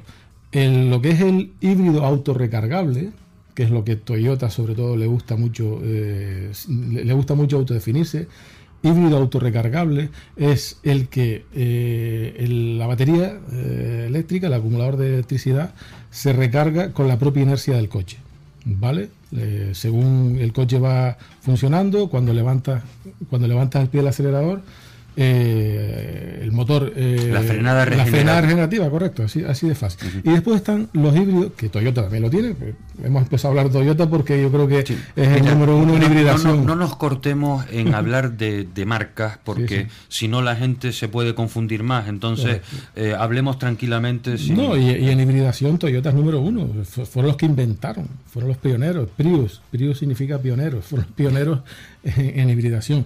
Y, y, eh, también existe, por lo que, lo que te estaba diciendo, el, el, eh, híbrido enchufable, que su batería se recarga con la propia inercia, con el freno regenerativo, y también lo puedes enchufar a, un a una toma de, de- de carga, ¿vale? A una toma de recarga. Con lo cual, eh, la batería de la batería de un híbrido normal, de un híbrido autorrecargable, no pasa de 1 o 1,5 eh, kilovatios. Y la de un eh, híbrido enchufable llega hasta 6, 7 y 8 kilovatios. Con lo cual le permite eh, recorrer en modo eléctrico entre, entre 40 y 50 kilómetros, que eso es justo Lo que se necesita para a, no. a diario. A diario. Con lo cual, una persona que tenga un híbrido enchufable lo recarga en, en su toma de corriente, ya sea en su plaza de aparcamiento o donde pueda. De, esa- de eso hablaremos ahora, porque Ese- ese, ese, ese es el gran, la gran nube es el kit, y es el la kit. gran incógnita. que hay, ¿no? Efectivamente. Entonces el híbrido enchufable simplemente eh, se autorrecarga por la frenada regenerativa o se recarga enchufándolo a la, a la pared, a la- a la toma de, de corriente. Pues nada, vamos a hablar de enchufe. Tenemos entonces eh, tres tipos de eh, manera en la que el motor se puede, o sea, el- el- la batería se puede recargar con un amperaje bajo, que sería el enchufe que nosotros conocemos, el, el, Shuko. el, el Shuko de 7 kilovatios como mucho. Después tenemos el tipo 3, Correcto. que sería una recarga que ya hace falta un aparatito que sería un wallbox. Una wallbox, correcto. Que hay que, eso es un accesorio que normalmente no te viene con el coche, lo tienes que comprar aparte. Ya incluso hasta lo están regalando. no me extraña, pero que necesita un cambio eh, de corriente, porque el wallbox se alimenta de eh, trifásica. No, no, y monofásica también, Y ¿eh? monofásica, Monofásica, también. sí, sí, ya sí. han adelantado entonces, la- han evolucionado y se instala en la plaza de aparcamiento. Correcto. Gracias a Dios, la ley de propiedad horizontal ha cambiado y entonces no hay que pedir permiso a la comunidad. Solo comunicar. Solo Comunicar, comunicar. correcto. Y a lo que te. Claro, y después parece fácil, pero no siempre es fácil sacar del cuarto contador, es una instalación para que llegue hasta tu plaza de garaje para poder tú enchufar tu wallbox allí. Como tú dices, Gregorio, ese es uno de los principales handicaps que hay ahora mismo con los que se encuentra el vehículo eléctrico. Porque no todo el mundo tiene una plaza de, de aparcamiento, aunque sea en, a- al aire libre o en la puerta de tu casa. Eh, y después, efectivamente, hay edificios antiguos que tienen plaza de garaje, pero es un poco costoso y laborioso llevar el, el cable, el cableado, la instalación hasta tu plaza, ¿no? Pero bueno, mm, eso se está poco a poco, poco a poco se está solventando. En la nueva ley de urbanística obliga a que mm, los, los, eh, aparcamientos públicos de más de 30, pla- o sea, por cada 30 plazas de tengan dos de dos de, de auto- de recarga eléctrica. Es decir, se está se está trabajando, se está trabajando. Menos mal que hoy tenemos media hora para hablar. Y así todo, nos vamos a quedar cortos porque cada cosa, que cada concepto que están mencionando es un, un día Ya, entero de... Es que es muy- es- esto es toda una tecnología muy nueva, muy nueva para todos y, y evidentemente pues Pero a mí lo que me, me molesta, sinceramente, es que noto que hay una información parcial e interesada por parte de no sé quién, no sé si son o los mm, gobiernos o los de un determinado color o los grandes lobbies o bien generadores de energía o bien generadores de, de otra cosa, que cuando vierten información a la red, porque la red es el, el gran difuminador de información, ya sea falsa o, o- o verdadera, o sea, eh, la red ha democratizado tanto la verdad como la mentira, y entonces cuando no contrastas tienes problemas de desinformación. Y vamos a intentar definir, y parto, parto de la base que yo admito que la- el coche eléctrico es un buen, una buena idea, eh, pero en estos momentos no es para todo el mundo. Definamos el perfil, el público objetivo de un usuario de coche eléctrico.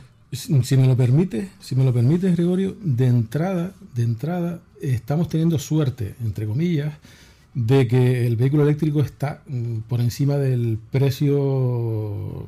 Es un tema de, de economía de escala. vamos. Claro, pero- Si se fabrican pocos, pocos coches eléctricos, pues cuesta más todo, el- todo lo que es la, la, eh, sí, lo que lleva la cadena de montaje del coche eléctrico se encarece Claro, por, al- por economía de escala. Al no vender tantas unidades, Pues- todas las inversiones esas, tienes pocas unidades para repartir los costes de amortización. Efectivamente. Entonces, de entrada, empezamos. El precio del coche eh, es caro. 10.000 euros por encima de la media Sí, con respecto a un sí, coche sí. equivalente. Correcto. ¿Por qué? Porque la batería vale 10.000 euros. Correcto. No, y aparte de eso, y, y, y además, y además, eh, al gobierno se le ha llenado la boca dice, eh, hablando del, del plan MOVES y el plan MOVES en Canarias se acabó en un día.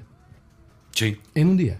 En un día, se- se- se- el- no me acuerdo la cantidad que, que había, eh, eh, se acabó. Entonces estamos teniendo, estamos teniendo la suerte de que el vehículo eléctrico es caro, de que las ayudas se, agotan muy pronto, de que no hay una, una red de, de recarga que nos pueda dar una tranquilidad absoluta y se está introduciendo poco a poco. Vamos a ver, estamos en cifras de crecimiento, eh, creo que eh, la semana pasada lo leí, entre ciento, en, eh, hay meses del 180% de crecimiento. Sí, pero claro, Claro, si, si 180. vendes dos, Efectivamente. un 180%, pues son tres más. Pues, efe- efectivamente. Entonces estamos teniendo esa suerte porque tal como está ahora mismo eh, la- la- lo que es la red de recarga y las infraestructuras para el coche eléctrico, si todo el mundo tuviera ocasión de comprarse un coche eléctrico, se colapsa.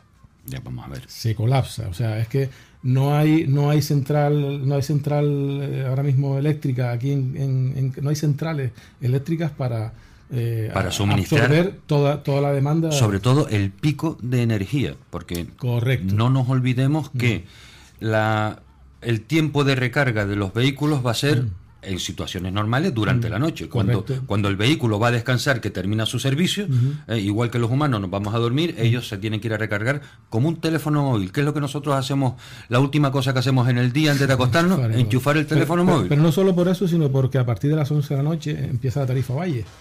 Que el kilovatio. si el la kilo- tuvieras o tuviese contratada. Hombre, se sobreentiende que quien, quien compra un, un eléctrico, lo primero que tiene que hacer es darse de alta en la, en, en la tarifa Valle, ¿no? Entonces, sí, efectivamente, una de las cosas también que, que- que ayuda el, el vehículo eléctrico es precisamente a, a evitar los picos de los picos de, de consumo, porque al cargar por la noche, antes que había un- eh, en, lo, en lo que es la gráfica de, de consumo eh, energético, eh, por la noche había un valle, que por eso se llama Claro. tarifa valle, se tiende a hacer en vez de un pico, pues una meseta y a, y a estabilizar. Pero bueno, eh, afortunadamente el tema de la implantación del coche eléctrico va eh, paso a paso y la demanda energética pues ahora mismo se está poniendo se está pudiendo soportar y, y no hay y no existe ese gran problema. Me, me preguntabas el, el perfil del, del- del usuario. De entrada mm, tiene que estar dispuesto a pagar eh, por encima de 25 o 30 mil euros aunque aunque ahora creo creo que Volkswagen va a democratizar el, el- el vehículo eléctrico en marzo o mayo, ahora mismo no recuerdo, el próximo año, primer, primer semestre del próximo año llega el Volkswagen ID, el ID3, eh, perdón, el ID3, y según me han comentado, según me han comentado eh, la, eh, la- la importadora, Domingo Alonso, va a estar en torno a los 25.000 euros sin ayudas del Estado. Yo comentaba a su momento en, en las noticias que en el- la próxima edición del Salón de Frankfurt Sí. Eh, no asisten mm, la mayoría de las marcas japonesas, que es lo que van a aprovechar entonces las marcas alemanas para eh, presentar sus pelotazos eh, y, y prototipos para, para el año que viene. Y entonces precisamente hablaba de Mercedes y de Volkswagen, cómo ya van a quitarse las caretas y van a poner encima de la mesa la capacidad de sus fábricas mucho más eficientes que la de Elon Musk. eh, que Tesla, eh, que. Tesla ha tenido la oportunidad de vender y de amortizar sus inversiones con el Tesla 3, que fue el coche destinado a, a salvar la marca, y no ha tenido las ventas deseadas.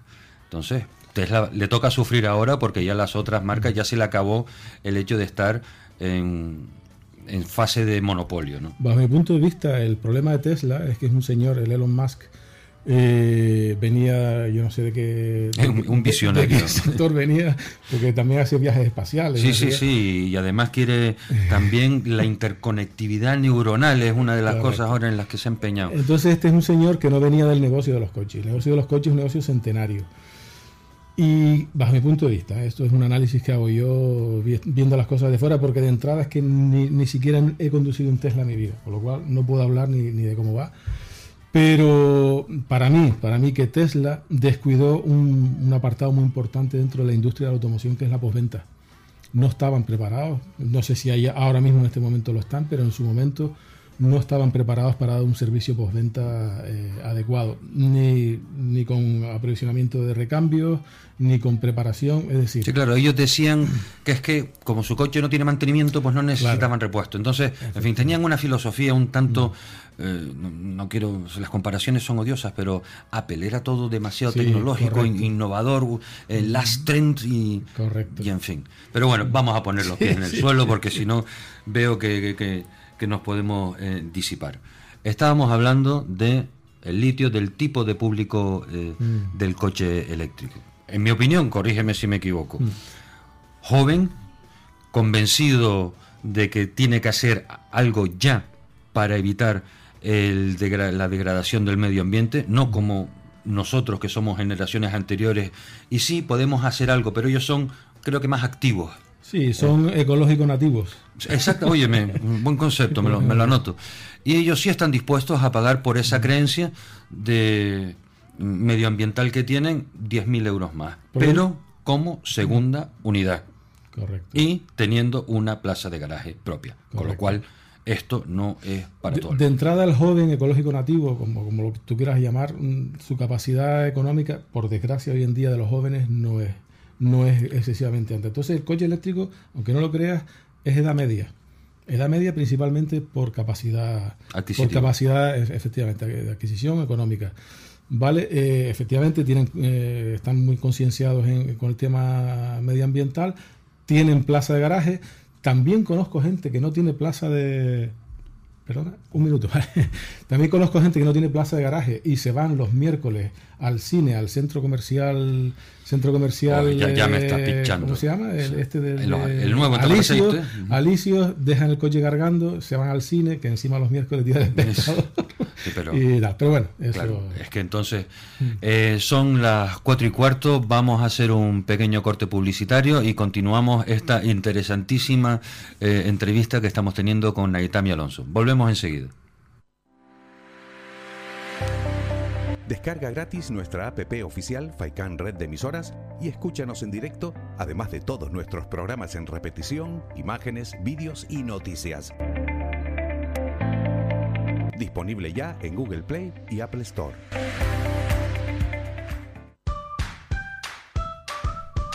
Lo auténtico y necesario para tu mesa en la pescadería de pescadores de Arguineguín. Encontrarán una gran variedad en pescado fresco de la zona. Infórmate en el 649 61 15 22. Abierto de martes a sábados. Encarga tu pescado y alimenta tu paladar en la pescadería de pescadores de Arguineguín. ¿Cómo le hago si no llama, llama? Ya no me... Bingo La Ciel comunica a sus señores clientes que el próximo viernes 27 de septiembre sortearemos dos grandes premios de 600 euros.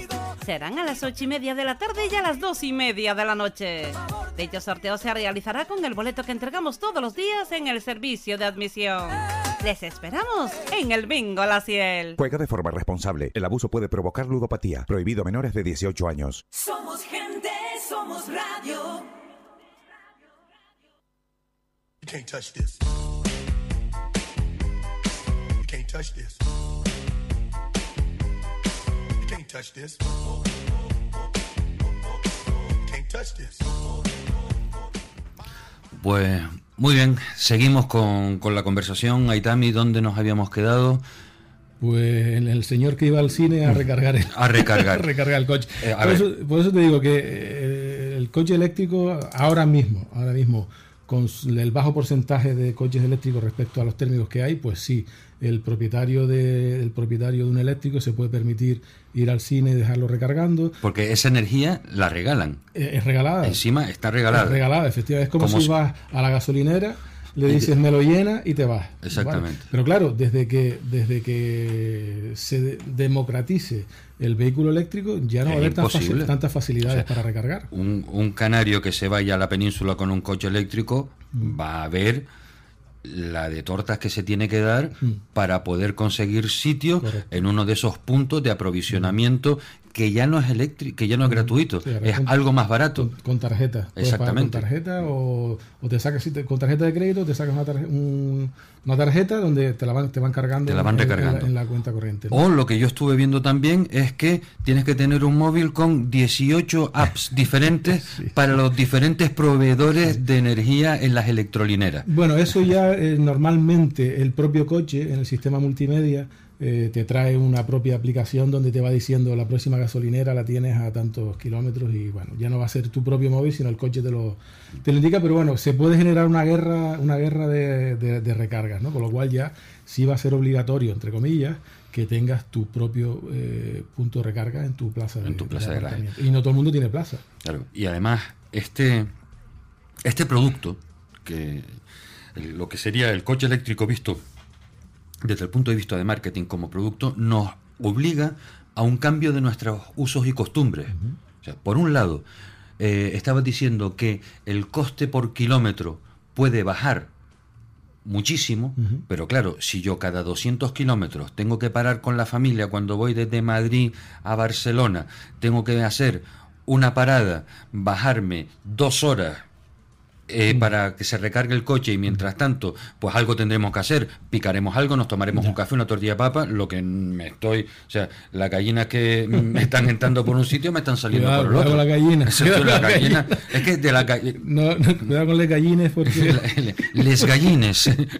No, bueno, mm, sí, eh, es así. O sea, vamos a ver, no son 200 kilómetros, puedes hacer perfectamente, perfectamente 400, 400 kilómetros. Los coches actuales tienen unos 450 kilómetros, pero vamos, sin problema puedes hacer 400 kilómetros y con carga, o sea, con, con cargadores súper rápidos de hasta 150 kilovatios hora. Mm, Puedes recargar el 80% de la batería en media hora, ¿vale? Pero así todo, ¿A cuánto el kilovatio? 50 o 30 céntimos. el kilovatio, mira, un... En Evil era 50 céntimos el kilovatio, que por lo visto es carísimo. Mm, eh, Te puedo decir, no, esa- la tarifa de la, de la super rápida no te la puedo decir. Yo sé que recargar eh, un coche, un, un- un híbrido, perdón, un eléctrico para hacer 100 kilómetros es un euro, más o menos. El costo redondeando por kilómetro de un coche eléctrico es un euro cada, eh, por, 100, por 100 kilómetros. Perdona. Y ahora hay que añadir un factor. ¿En cuánto tiempo? Sí, por eso te digo que... Claro, o sea, en 5 minutos no, recargas esos 100 no, no, kilómetros. No, no, no, no. En una Eso- hora y algo. No, si es un súper rápido, Ah, bueno, rápido sí, sí. en 30 minutos tienes el 80% de la batería. También hay un problema, con las cargas súper rápidas deterioran la Deterioran batería. el litio, que es otra de las cosas que tendremos que hablar. Efectivamente, De entonces- el cómo se comporta eh, el elemento de la tabla periódica litio. Correcto, o sea, eh, dependemos del litio. Ahora mismo para la fabricación de baterías dependemos del litio, de las tierras raras, porque no es solo litio. Sí, hay, añadir cobalto. Exacto, tenemos cobalto, tenemos tierras raras, que ahora parece que, que Gran Canaria es una mina de tierras raras. con lo Hace cual- unos cuantos años teníamos petróleo y ahora resulta que tenemos tierras raras. raras. Pero bueno, es un tema, es un tema complicadillo, complicadillo cuando, mm, bajo mi punto de vista, esta es una opinión muy personal, la solución la tenemos mm, en el elemento más abundante que hay ahora mismo en el universo. Que además es más simple que el litio. Correcto, que es el, dilo tú. No, no, por favor, el invitado No, eres no, tú. no. Chan, chan, chan. No, no, Señoras y señores, con ustedes el hidrógeno. El señor hidrógeno. El señor El hidrógeno que es, parece ser que coincidimos hacia donde debe de acabar. Correcto. Por lo menos a medio plazo, a medio plazo, el hidrógeno es el que nos va a salvar de toda esta, de toda esta historia eh, de escasez de recursos, porque el litio es un mineral que tiene los recursos eh, limitados, se acabará. Sí, sí, vamos a ver. No Eh, tenemos mucho petróleo y tampoco tenemos tanto litio. o sea, Efectivamente. Entonces, todo esto, mm, el litio, los las tierras raras, todo eso, un día se acabará. Y tendremos que recurrir, yo creo que antes de que se acabe, porque es que yo mientras más mm, he estudiado bastante sobre el hidrógeno, y mientras más estudio y mientras más eh, profundizo y mientras más veo es que no- yo no sé por qué el hidrógeno no ha salido ya a, a colación. Yo no, es por, no es por presumir de paranoico, pero alguien tiene que estar con intereses opuestos a que en estos momentos el hidrógeno avance. está claro y no hace falta ser Einstein para, así a primera vista, Exacto, son las- los, lobbies, los lobbies de las petroleras, eso Claro. está claro. No, y Pero, petroleras y eléctricas Y también. eléctricas, pero claro, las petroleras y las eléctricas tendrán que ponerse ellos también a invertir, invertir en la fabricación de, en la Claro, obtención de que son ellos además los que tienen capacidad. No, además la prueba, la prueba más clara está, vamos a ver, eh, el, el enemigo número uno de, de las petroleras es la electricidad. Pues Repsol está vendiendo electricidad ya. Se ha tenido, que, ha tenido que ampliar el negocio. Efectivamente, entonces yo, bueno, yo estoy hablando también, a ver, vamos a ver, yo soy un ignorante, entre comillas, que vivo en la Atalaya, en un pueblo de Santa Brígida. Yo no soy ningún erudito ni tengo contacto. Y como el chiste de Pepe Monagas en el mapa, si estos son islas nos salvemos, pero como son- se- eh, estamos fastidiados. Yo no soy ningún erudito ni soy nadie. Yo no, no sé ni, ni en qué, ni en qué dirección va el, eh, el- el negocio de las, de las petroleras, pero entiendo que ya tienen que estar mirando hidrógeno. Hay dos marcas, hay dos marcas en el mercado, dos marcas generalistas que se han lanzado ya y tienen coche de hidrógeno. Vamos, Toyota, Toyota, Murai, el Mirai, el Mirai, Toyota Mirai y el Hyundai Nexo. exacto. Hyundai Nexo se venden. Y además, eh, es interesante eh, ver cómo países como Japón, China y Corea, ¿eh? hace cuestión de seis meses empezaron a potenciar los puntos de distribución de hidrógenos para vehículos a base de pila de combustible, Correcto. que es el término que se utiliza para Correcto. los coches que tienen el- su funcionamiento basado en el hidrógeno. y además, es que yo, yo, de verdad hay cosas que no me cuadran. En Alemania, por ejemplo, además creo que tú conoces bastante Alemania, eh, hay guaguas de, De hidrógeno. Hay guaguas de hidrógeno. Que tienen los depósitos arriba en el, en el, en el techo. Y yo entiendo que las, las flotas de guaguas, donde los garajes, los- donde ya, ya duermen, tendrán hidrogeneras. Normal. Recargan, no sé qué, y, van, y no van pasa y van nada. de maravilla. Y fíjate que allí nadie habla de guaguas que exploten, que re- porque al final el miedo se utiliza también como elemento de, de marketing, parece mentira. Entonces se ha mm, dejado eh, que se expanda la idea en el usuario y en el ciudadano. No, no, el hidrógeno, eso va a reventar como las bombonas de butano. Eh, Aquí no reventó una bombona de butano desde hace años, hombre. A ver, Lo que interesaba era cambiar la vitrocerámica. Correcto. Hay, hay un tema, a mí me da un poco, te lo digo sinceramente, me da un poco de respeto llevar mm, una, dos o tres, porque normalmente eh, los coches de hidrógeno no, no pueden meter toda la capacidad de hidrógeno en, en un solo depósito, uno, uno dos o tres eh, bombonas, como tú dices, a 700 bar. ¿vale? Son Un bar 700 es bar. la presión atmosférica. atmosférica que se ejerce, que ejerce una columna de agua de un metro, el, el peso que ejerce sobre, sobre la piel o es un bar. Un bar. Esa es la presión atmosférica. Pues ahora imagínense un tubo de 700 metros de altura ¿eh? y esa presión ejerciéndose en la mano. Hay que tener respeto. Sinceramente hay que tenerle respeto, pero, pero vamos a ver, un fabricante no se va a arriesgar a, a sacar un producto sin que esté suficiente- su- suficientemente probado. Y después mm, se me quedó atrás una cosa muy importante, muy importante del hidrógeno, y es que en la eh, reacción química que se produce en la pila de combustible, por un lado se le suministra a, a las celdas de, de- a las celdas de la pila, se le suministra por un lado hidrógeno, por otro lado se le suministra oxígeno y en esa reacción química no te voy a explicar ni, Sí, ni poco- electrones ni protones ni Exactamente, nada. ni el ánodo, ni el cátono, ni Bueno, la, veo que está la bastante, celdilla. veo que está la membrana, la membrana, veo que está bastante yo procuro yo pre- Sí. esta, esta, mm, esta entrevista yo me la tenía preparada con mucho pues, cariño. Mm. porque quiero que esto se vamos a ver ahí también quiero que este programa se convierta en un punto de referencia en donde la gente cuando tenga dudas diga yo pues voy a ver si escucho algo interesante en, en acción Pues yo me alegro.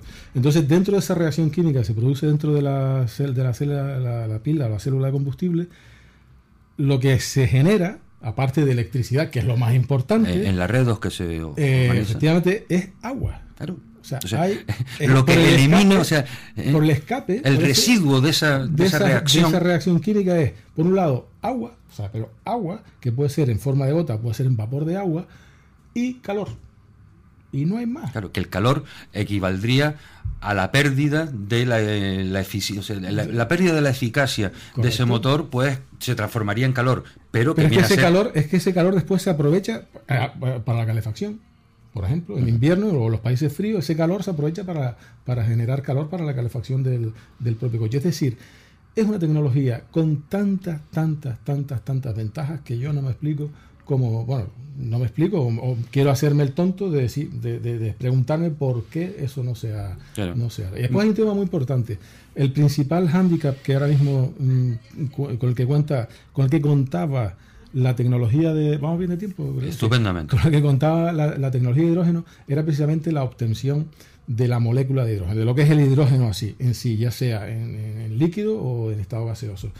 Había que, al final, al final costaba más el collar que el perro, porque para generar, para obtener hidrógeno había que mm, gastar muchísima, Muchísima energía. muchísima energía procedente de, de- de combustibles fósiles. Es decir, para generar hidrógeno había que quemar gasolina, petróleo Sí, sí. eh, O, lo que, o lo que sea, con lo cual se generaba, se genera- se generaba Sí, CO2. sí, o sea, se, se estaba contaminando el medio ambiente para después, no sé, me recuerda un poco a, al biodiesel, ¿no? Que Correcto. no contaminaba en destino, pero, sí contaminaba no, en origen. O lo que está pasando ahora mismo. O sea, las centrales térmicas que tenemos aquí en Canarias, el 80%, de, el 80 de energía que se consume aquí en Canarias proviene del de- diésel. Claro. Proviene del, del, del, Del del fuel. Mm. Ellos le llaman fuel, creo. Sí, bueno, porque- Diésel pesado sí. o como le, como le quieras llamar. Entonces, esa es otra. El- eh, estamos diciendo que el coche eléctrico no contamina, no contamina. No contamina si la energía proviene de energía de, de sistemas renovables. Claro, pero, Porque cuando nosotros enchufamos el, tú, el tú eléctrico... eres un provocador. tú eres un provocador. O sea, vamos, vamos a ver. ¿eh? Y una vez más, ole por las energías renovables. Correcto. Pero las energías renovables que tenemos aquí son suficientes para alimentar toda la demanda eléctrica que tenemos. No, No, padre. tenemos un 20%. Necesitamos un apoyo. Tenemos un 20%, no somos el hierro.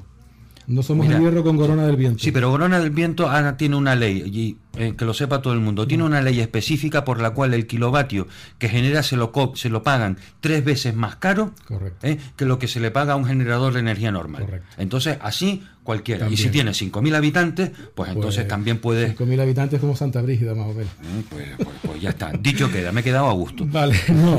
Entonces, eh, ahora, desde hace un año y medio, dos años, bueno, pues se ha, se ha estado investigando muchísimo en las formas de, las formas de obtener hidrógeno eh, sin eh, generar eh, CO2 o sin Me nombraba que en Holanda, En son en pioneros, Holanda. ¿no? Sí, en Holanda hay una hay una- un instituto, creo que es subvencionado por el Estado, se llama DIFER, Dutch Institute for Fuel Energy Research. Es algo así como Instituto para la Investigación de la Energía com- Combustible Dutch, holandesa, Hola- holandesa, sí. holandesa, que han logrado a muy pequeña escala, eso sí, a muy pequeña escala, eh, en una especie de célula fotovoltaica, meten agua, me- meten vapor de agua, ah, bueno, meten vapor de agua, la hacen pasar.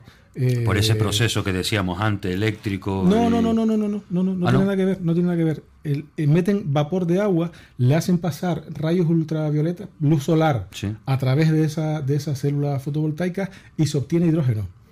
Pero claro, es muy, muy se obtiene, o sea, de, de- de gramos, de gramos de, de agua obtienen gramos de hidrógeno. Eso hay que llevarlo a una escala de millones, Claro, millones, me- megavatios.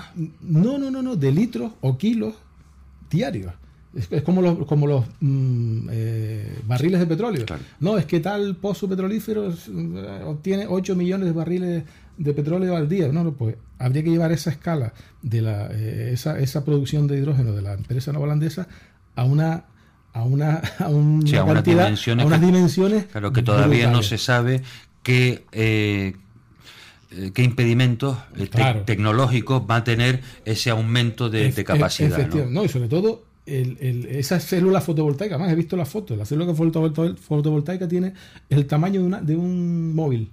¿Vale? Pero claro, de ese móvil los tíos han logrado, por lo menos ya han, han dado el primer paso, que sin, sin gastar, eh, nos hemos pasado, No, no, no, no me he pasado. Que- Tenemos cuatro minutos. que sin gastar, sin, sin emitir eh, CO2, se logra, se logra eh, obtener hidrógeno, ¿vale? Y eso es, eso, es- eso es un paso importantísimo. Y a partir de ahí es esa, esa tecnología, desarrollarla y montar plantas generadoras de, de hidrógeno que gasten, que emitan el menor, en la menor cantidad de, de contaminantes posible. Vamos. Pues bien, eh, Aitami, entonces, eh, para quitarles del susto, del susto del cuerpo a las personas que nos hayan estado eh, oyendo. Coche eléctrico, sí, para quien pueda permitírselo, es una solución que en estos momentos tecnológicamente eh, ofrece soluciones que permiten prescindir del coche de combustión. Lamentablemente, no es para todo el mundo. Correcto.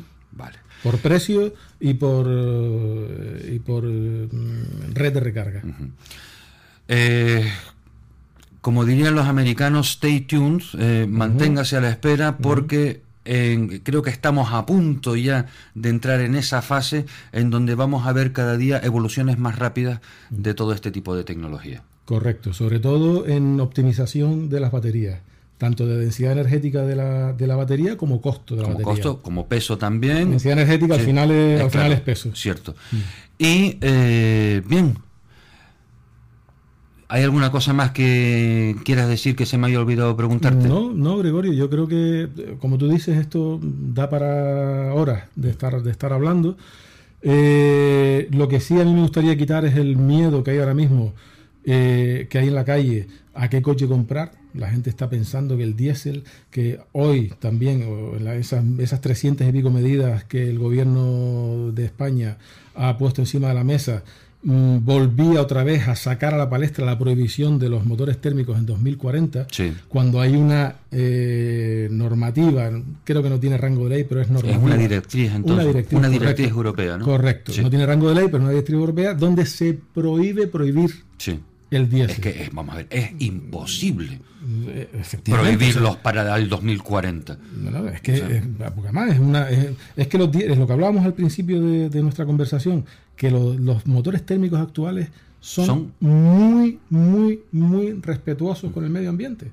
Vale, otra cosa es un, un diésel, un gasolina de hace 15 años, sí, pero es que los, los- los térmicos actuales son muy respetuosos con el medio ambiente. Y sobre todo, sobre todo, en términos, en términos de, de- de económicos, mm, eh, porcentuales económicos, no sé el peso que tiene la industria automotriz, automotriz en Europa, pero creo que es de las principales. Sí, hombre, claro. Entonces, como tú a Europa le desinfles la industria automotriz, Europa, Se viene o abajo sea, y estamos- entonces Europa está cogida con alfileres. Sí, y esos alfileres son del sector automovilístico. Entre otros. Entre otros. Entre otros. Entonces, como a Europa le quites el- uno o dos alfileres de la industria automotriz, nos coge China y nos coge Estados Unidos y ya nos terminan de, de rematar, si es que no estamos ya a- Rematado, casi, casi, casi, ¿no? rematados. Entonces, eh, creo que Bruselas son bastante más inteligentes que, que este señor que tenemos ahora mismo en la Moncloa, que ha vuelto otra vez Mm. Sí. al tema de prohibir los. Por eso mismo me, me- siento que son eh, banderas populistas. Totalmente. En fin. Totalmente. Aitami,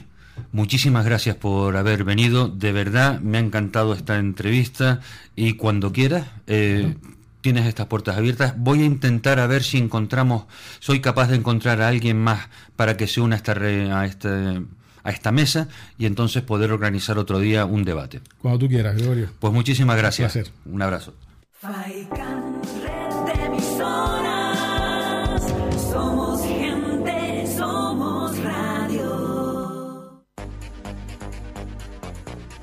Su vehículo en las mejores manos. Electromecánica Víctor. En Almatriche Alto, en la calle Olla del Pedregal 35, en Las Palmas de Gran Canaria. Teléfono 928 67 42 13. Recuerda, 928 67 42 13. Pertenecemos a la red Insta con licencia BMW Cruz. Somos especialistas en BMW y Mini, sistema original de diagnosis. Electromecánica Víctor. Taller multimarca independiente. Todo en repuestos y productos para el mejor funcionamiento de su coche. Reparaciones de cajas automáticas, instalación y reparación de aire acondicionado garantizado. Revisión pre-ITV y se la pasamos nosotros. Servicio rápido, aceite, filtros, frenos.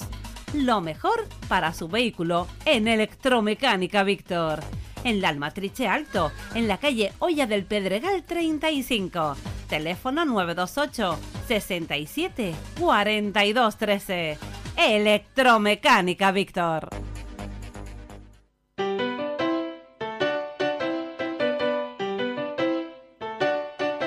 Faikan Red de Emisoras.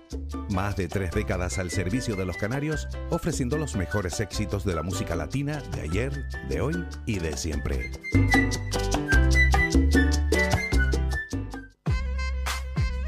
Despreocúpate del mundo exterior con carpintería de aluminio Besera. Taller autorizado de cortizo. Fabricación de puertas, ventanas abatibles y correderas, contraventanas, puertas seccionales, enrolladas y automáticas. Fabricación de toldos, estores, mamparas de baños. Infórmate en el 673 335 841. Nos encontrarán en la calle Pablo Neruda número 5 en Balos Vecindario. Contra el frío, el calor y el ruido, carpintería de aluminio Besera. Aísla y decora tu hogar.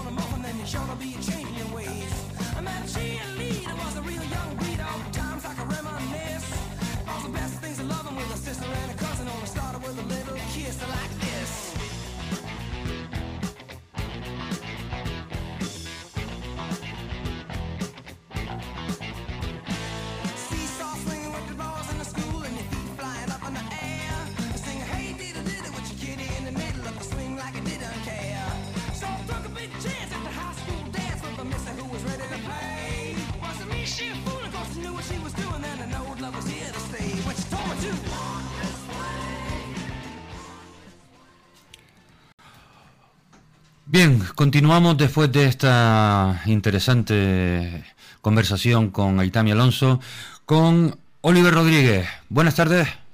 Buenas tardes. ¿Qué tal, Oliver? Eh, yo leía esta mañana en la lista de inscritos que eh, ibas a sacar tu flamante Sea León World Rally Car. Eh, creo que tienes alguna novedad que contarnos. Sí, nada, lo intentamos al final y, y no pudo ser. Una vez más, pues nos quedamos con las ganas y, y la verdad que nefasto porque teníamos puesta mucha ilusión, que habíamos ganado esta prueba y, y al final se nos, se nos volvió a romper otra vez el motor de del SEA Córdoba Car. Caches en la mar salada. ¿Qué fue lo que le pasó? Eh, bueno, pues... ¿La Junta la Trócola creo- o algo? Yo ya es que ni sé porque es el, es el quinto motor, si mal no recuerdo, y, y la verdad que, yo siempre he tenido buenas sensaciones de estos coches. Cuando corría con uno en asfalto y otro en tierra, por allá por los años 2002, 2003. Y la verdad que ahora mismo pues se nos pasan muchas cosas por la cabeza y intentamos venderlos y la verdad que es un coche complicado, ya no se consigue material, eh, un coche obsoleto, aunque es bonito y ¿De qué año es el, el- ¿Es un Seat León un Car o un Seat Córdoba Car? un Córdoba, Un Córdoba. Córdoba. Vale. Sí, es un coche de- del año 2000 y, y ya pues se complica mucho el conseguir el repuesto, ya no es un coche que lo lleva oficialmente sea Sport, ya lo lleva un equipo privado, los pocos repuestos que hay, como es Vaporo y, y cuesta mucho pues hacerlo correr y, y la verdad que bueno, ¿Cuántos años no- llevas eh, con, con el coche? Yo siempre, desde que llevo corriendo, he corrido con, con ellos, desde el 2002 he estado corriendo, hubo un paréntesis ahí de, de unos años sin correr, pero siempre he estado corriendo, pero el más complicado es la versión esta que tenemos, que, que es el Evo 3 y, y es muy complicada. Antes con los Evo 2 pues no era tanta electrónica ni nada de eso y, y bueno, esto nos da pues cada vez más que pensar que, es mejor venderlo, que es mejor quitarlo y, convencido de que hoy por hoy pues los coches actuales son los R5 y, bueno, hay que buscar la manera de intentar traer uno lo antes posible porque eh, no vale la pena ni perder más tiempo en, en hacer correr el, el Córdoba Rally. Bien, pues entonces, como diría un ilustre comentarista de radio de hace muchos años, atención, salta la noticia, Oliver Rodríguez cambia el Seat León y está buscando un Ford. Pues, Ojalá fin, que así sea y bueno, nos pondremos manos a la obra y intentar conseguir conseguir lo antes posible pues cambiar el hombre, vamos a ver, después de haber visto a Tato Suárez corriendo con el R5, a uno me imagino yo que se le, pone, se le ponen los dientes largos, ¿no? Sí, la verdad que vi unos vídeos y me gustó mucho, me, me, me enorgullece mucho la edad de Tato y que siga todavía en, en activo y bueno, con un coche de última generación más todavía y, y bueno, eso, es- eso me, me, me hace mucha ilusión y bueno, estamos convencidos de que, de que esos son los coches de los actuales y los del futuro, son Mm. ahora mismo los R5 y hay que hacer todo lo posible pues para, para traer uno. Mira, Tato, digo, Tato, perdona, ya me quedé con el R5 y asocié a, a Tato. Oliver, cuéntale a los, a los oyentes eh, cómo es el, el rally en el que desgraciadamente no vas a participar, el rally de, de Teguise. Nada, ¿Qué características Teguise, tiene? Bueno, es un rally muy muy bonito, es un rally distinto al resto porque pasa por, por dentro de entre casas, por tramos rurales y la verdad que bueno empieza bastante frío por la noche. eh, con Se hace el tramo nocturno el viernes, ¿no?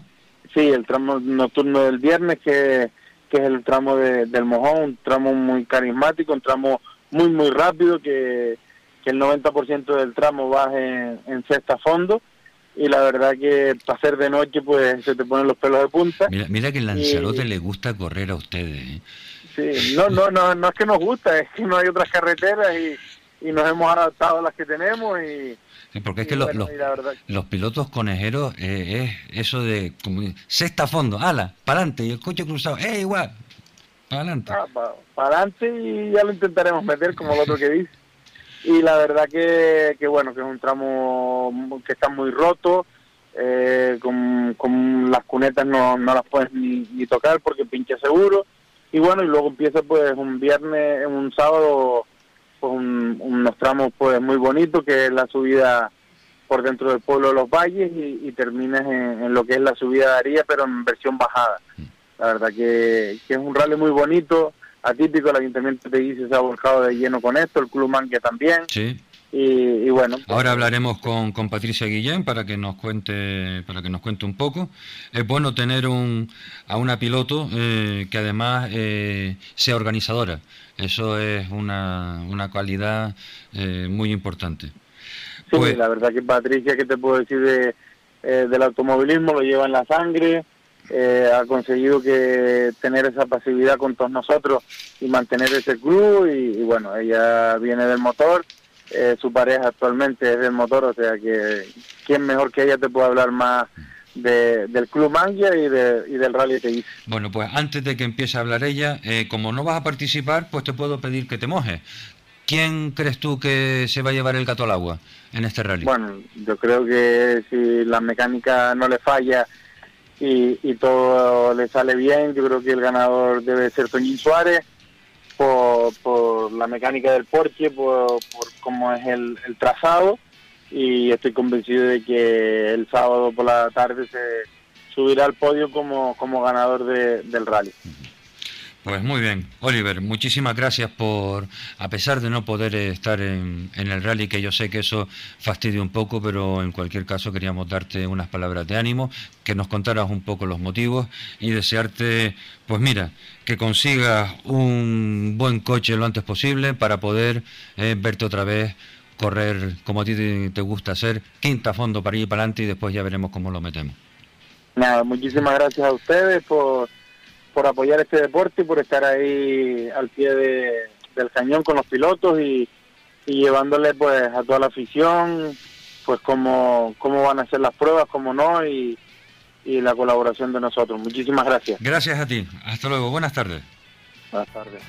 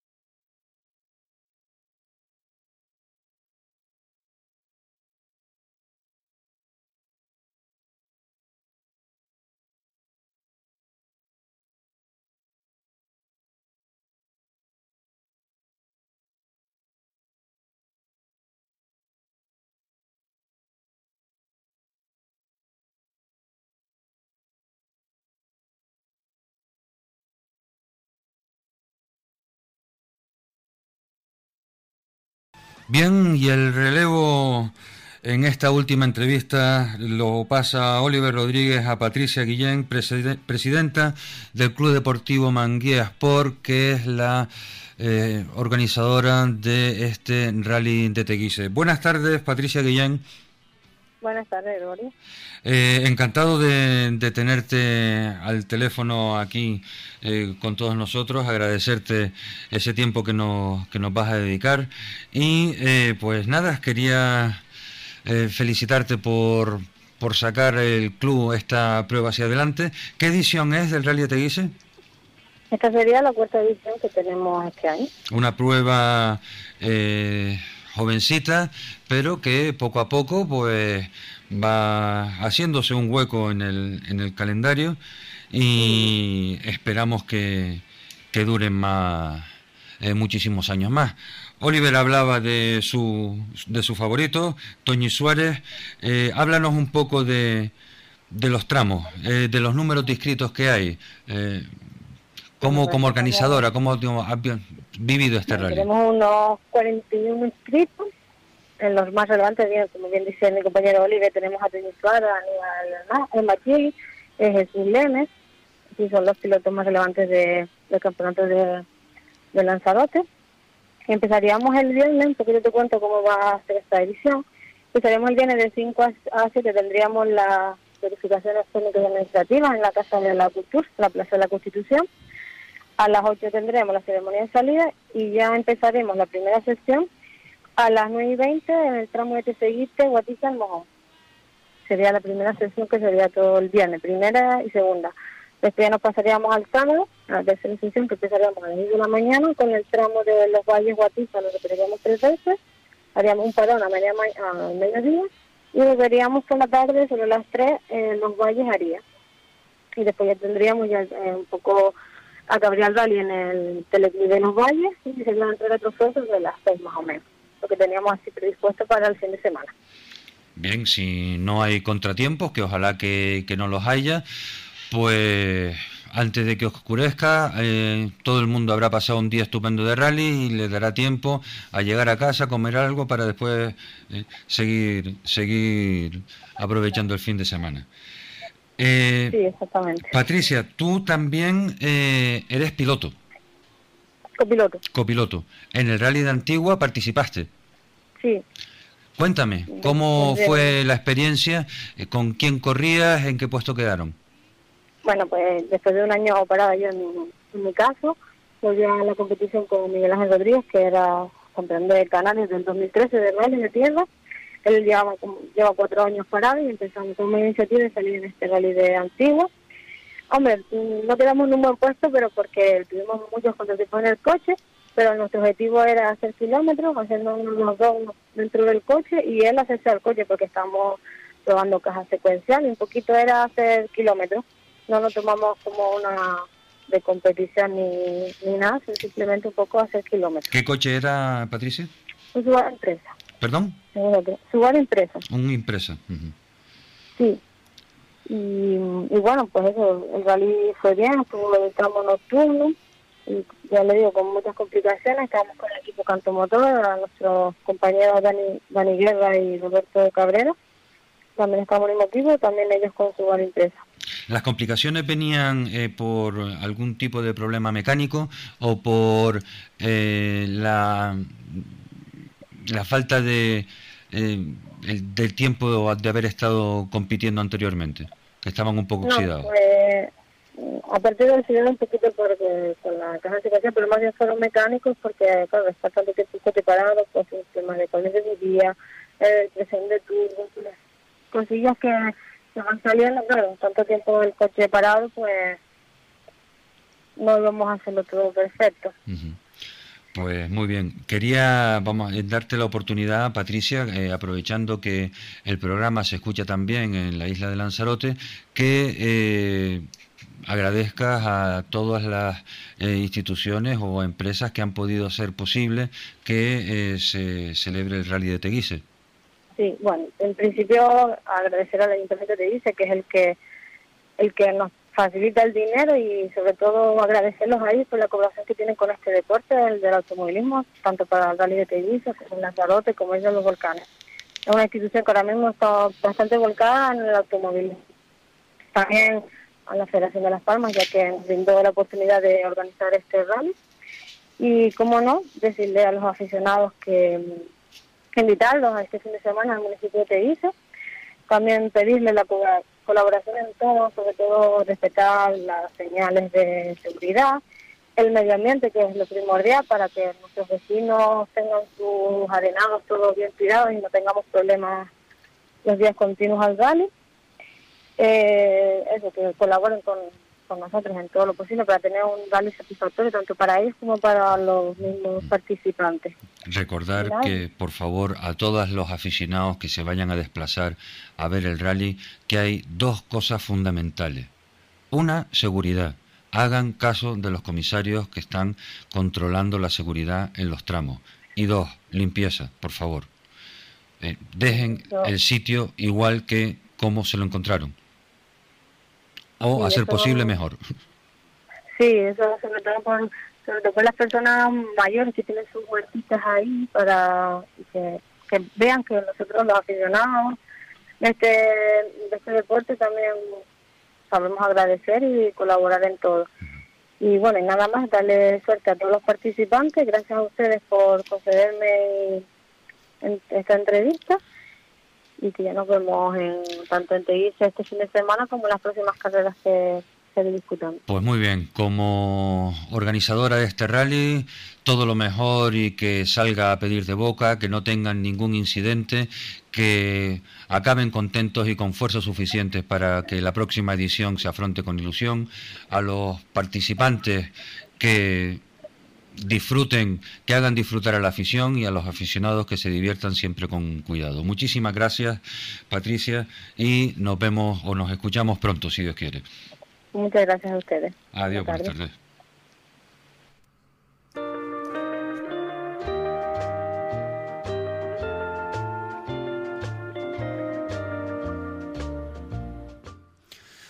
Bien, cuatro menos seis minutos, se va acercando ya la hora de acabar este programa. Eh, espero que los contenidos que les hayamos, que les hemos ofrecido hoy hayan sido de su interés. Nuestra línea, como siempre habitual, de darle voz a la mayor cantidad de protagonistas del mundo del motor como fuera posible. Y como decía antes, para mí muy importante haber comenzado esta, este eje, este eje de comunicación nuevo en el programa y que voy a seguir potenciando en la medida de mis posibilidades lo más eh, lo máximo posible de la movilidad sostenible. A todos ustedes muchísimas gracias y hasta mañana.